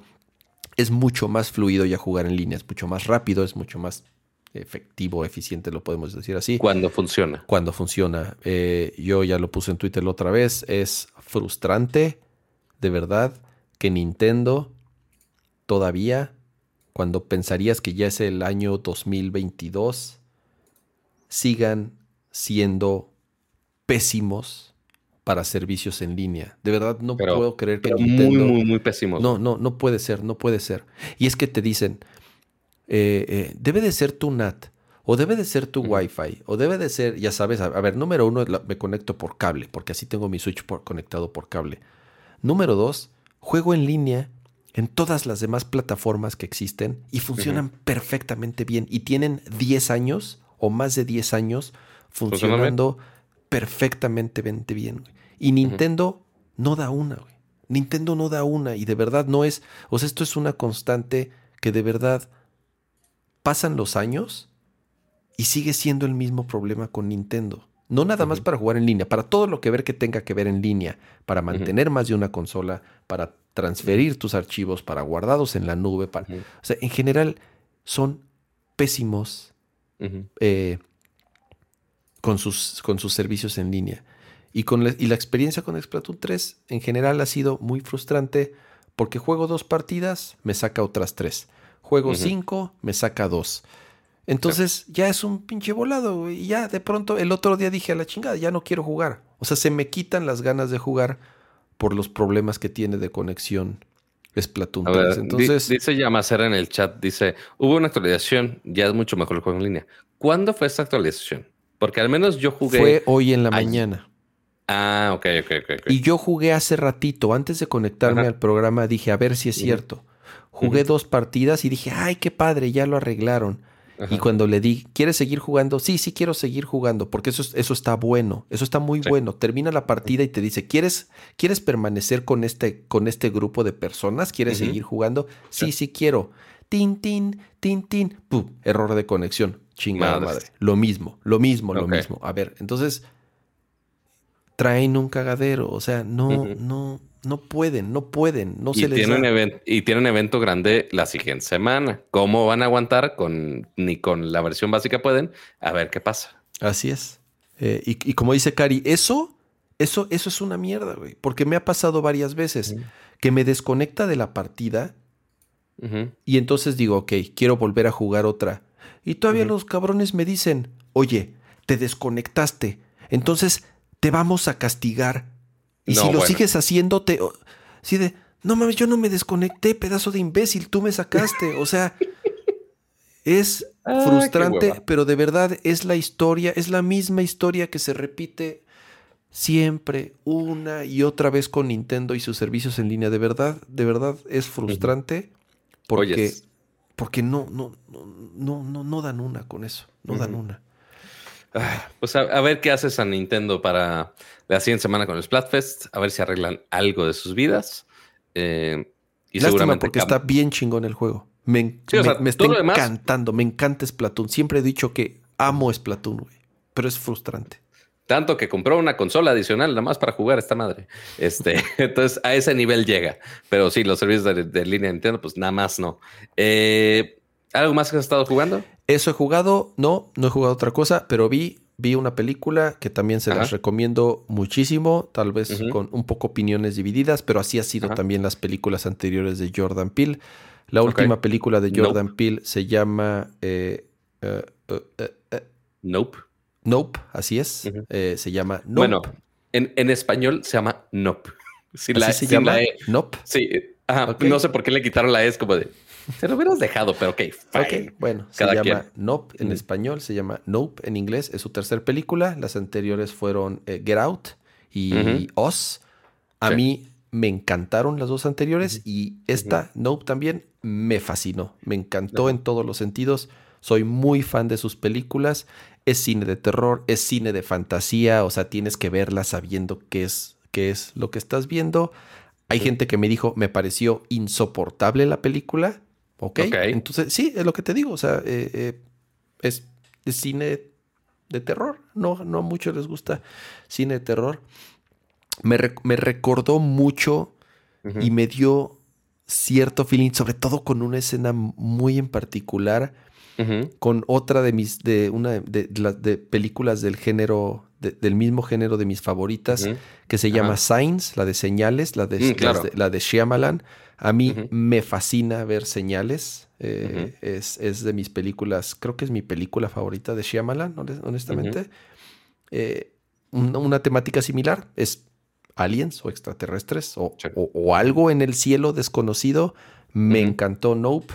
Si les gustó Oz, si les gustó Get Out, que creo que les va a gustar Nope. A mí me encantó y es la recomendación de cine que les puedo hacer esta semana. Y, y así, ¿no? Sí les puedo hacer otra recomendación, Pato. A ver. ¿Qué Les otra? recomiendo darle like a este video. les recomiendo suscribirse al canal, Oyes. picarle a la campanita. Pero lo más importante, sí, su super chat, sí, sus suscripciones, es recomendarnos, eh, platicarles a sus amigos de qué se trata el show, si creen que les pueda gustar, mandarnos sus preguntas en, en Twitter, mandando sus comentarios en Twitter, escribiendo sus comentarios aquí en YouTube, descargando el podcast, dejando su calificación en la plataforma de podcast que utilicen, ya sea. Apple Podcast, ya sea Google Podcast. Eso es lo que más nos ayuda a seguir creciendo, a tener más audiencia y a que obviamente pues sigamos haciendo Nerdcore. Eh, Pato, muchísimas gracias por acompañarme en una edición más de Nerdcore. Pero espera, espera, es que estoy poniendo una escena aquí que debo de poner. A ver, la tengo correcta, aquí está. Ok, Ahí está, aquí está. Tenemos los memes del día de hoy ok. con el, el, el Miguel Ramsay Costilla. Este, viva Apple, viva Nintendo y, viva Nercor en general. Así, así se Mira, ya anunció me el podcast de hoy. Ajá. Oh, sí. Este, y también el otro que pusieron por acá pusieron, pintamos toda la casa y sin dejar caer una gota de pintura, de ¿qué es eso? Y pato de fondo de pantalla. Este es el que me generó el iPhone automáticamente. Dejen de juzgarme por el amor de Jebus. Y ya, esos eran los únicos dos memes del día de hoy, porque fue viernes. Eh, pero por supuesto, muchas gracias a todos por acompañarnos en una edición más de Nerdcore Podcast.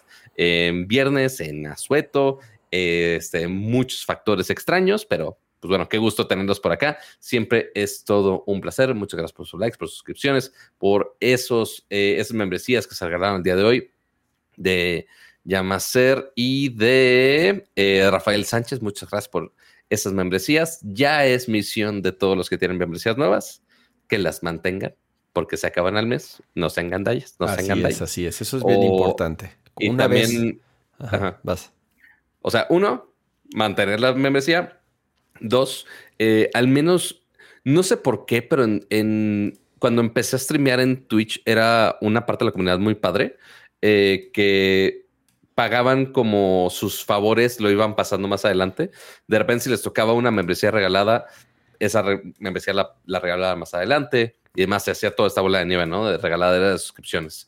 Este, entonces, igual, parte del agradezcan a los que les regalaron las membresías, eh, dejen su bonito like y pues bueno, si ya en algún momento después pueden regalar también una suscripción más adelante, también se puede. Y por supuesto, van a ser, van a emocionar a alguien con su membresía nueva, exactamente igual como emocionaron ustedes hace rato que les llegó su membresía.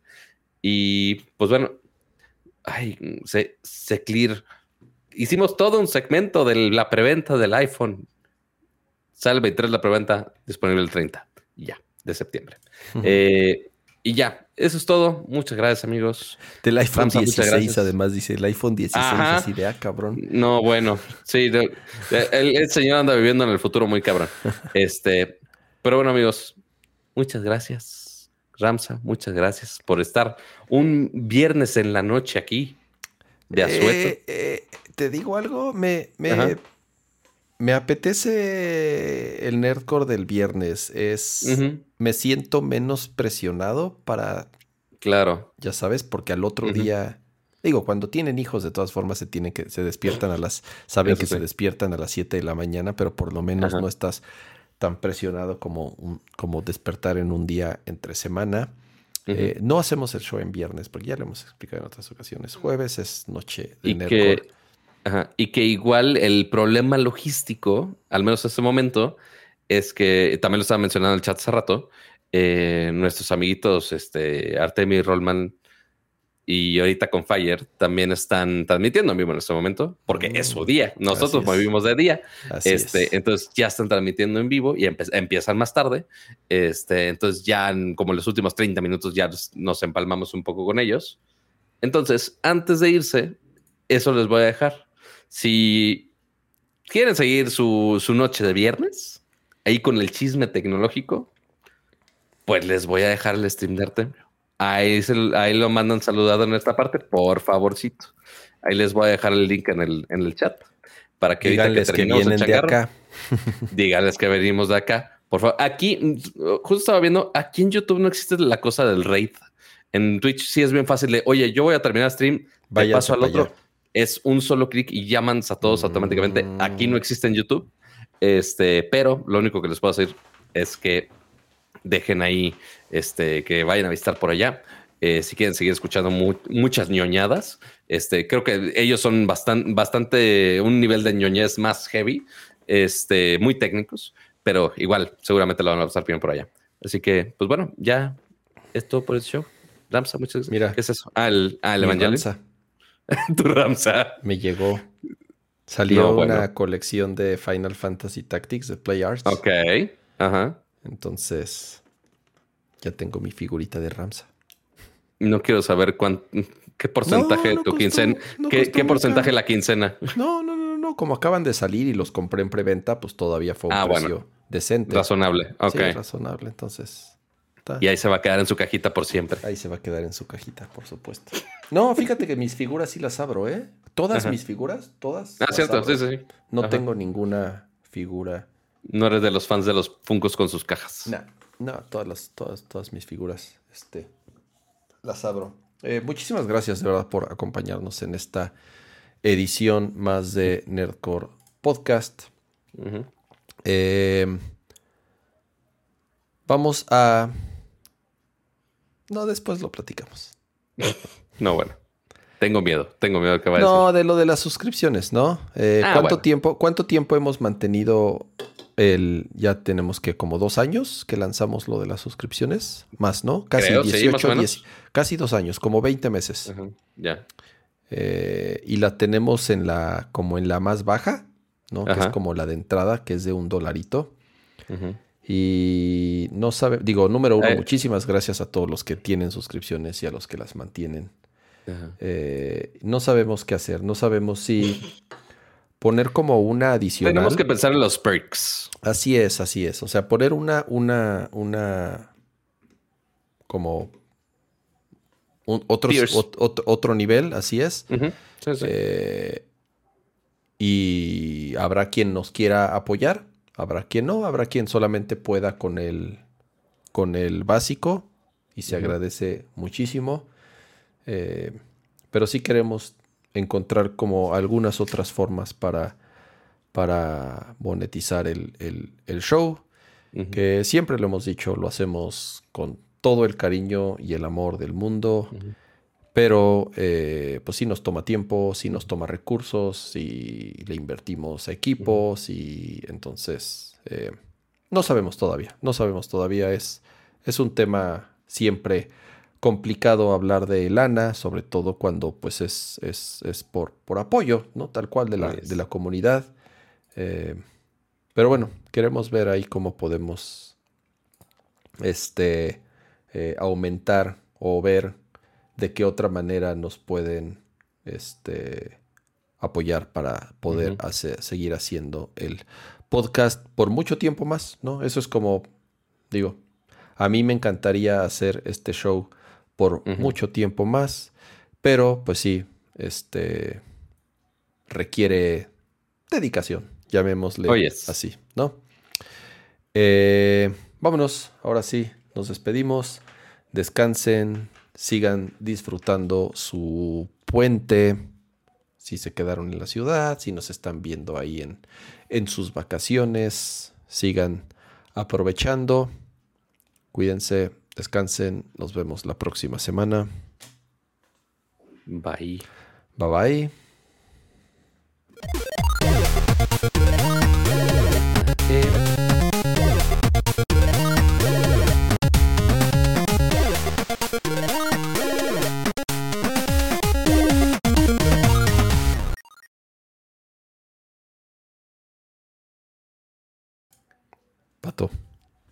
Dígame. Sigue en vivo. Ok. Eh, andamos? Um, ¿Aquí andamos y no nos vamos? Eh, creo que.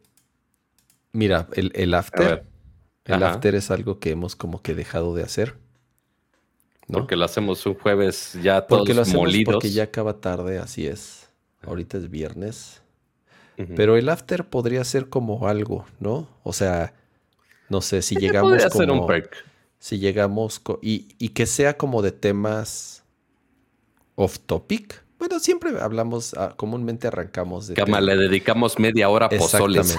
Más bien, más bien pues deberíamos hacer eso. Como que todos estos temas off topic. Ajá. Eh, que así cumplamos lo que dice el nopalito de los temas random. Así es. Ok. Y a lo mejor lo podríamos hacer como after, ¿no? O sea, si llegamos como a ciertas suscripciones o si llegamos como a ciertos superchats por emisión, quedarnos a un after. Puede Podría ser. ser. No sé. Opciones hay muchas. Opciones hay muchas. Nada más hay que ver cuál les gusta más al público conocedor. Así es. Pero bueno, eh, los que han seguido a Nerdcore desde hace tiempo saben que el after era una tradición, pero conforme se fueron extendiendo los programas y oh, acabando ya así a altas horas, digo, bueno, pasando la medianoche, eh, sobre todo cuando ya tenemos compromisos nosotros. Sociales de la vida. Al otro día, así es, ya sea eh, profesionales o familiares. Eh, pero bueno, ahí lo vamos a pensar. también ustedes denos ideas. Eh, está bueno porque. Más que bienvenidas, pónganlas en los comentarios, por favor. Ustedes son, ustedes son parte de Nerdcore, son parte esencial de Nerdcore en todos los sentidos. Entonces, obvio, eh, mándenos sus sugerencias, comentarios, cómo podríamos retribuir su apoyo, ¿no? Eh, pero bueno, eso es todo por hoy. Ahora sí nos despedimos. Adiós. Cuídense.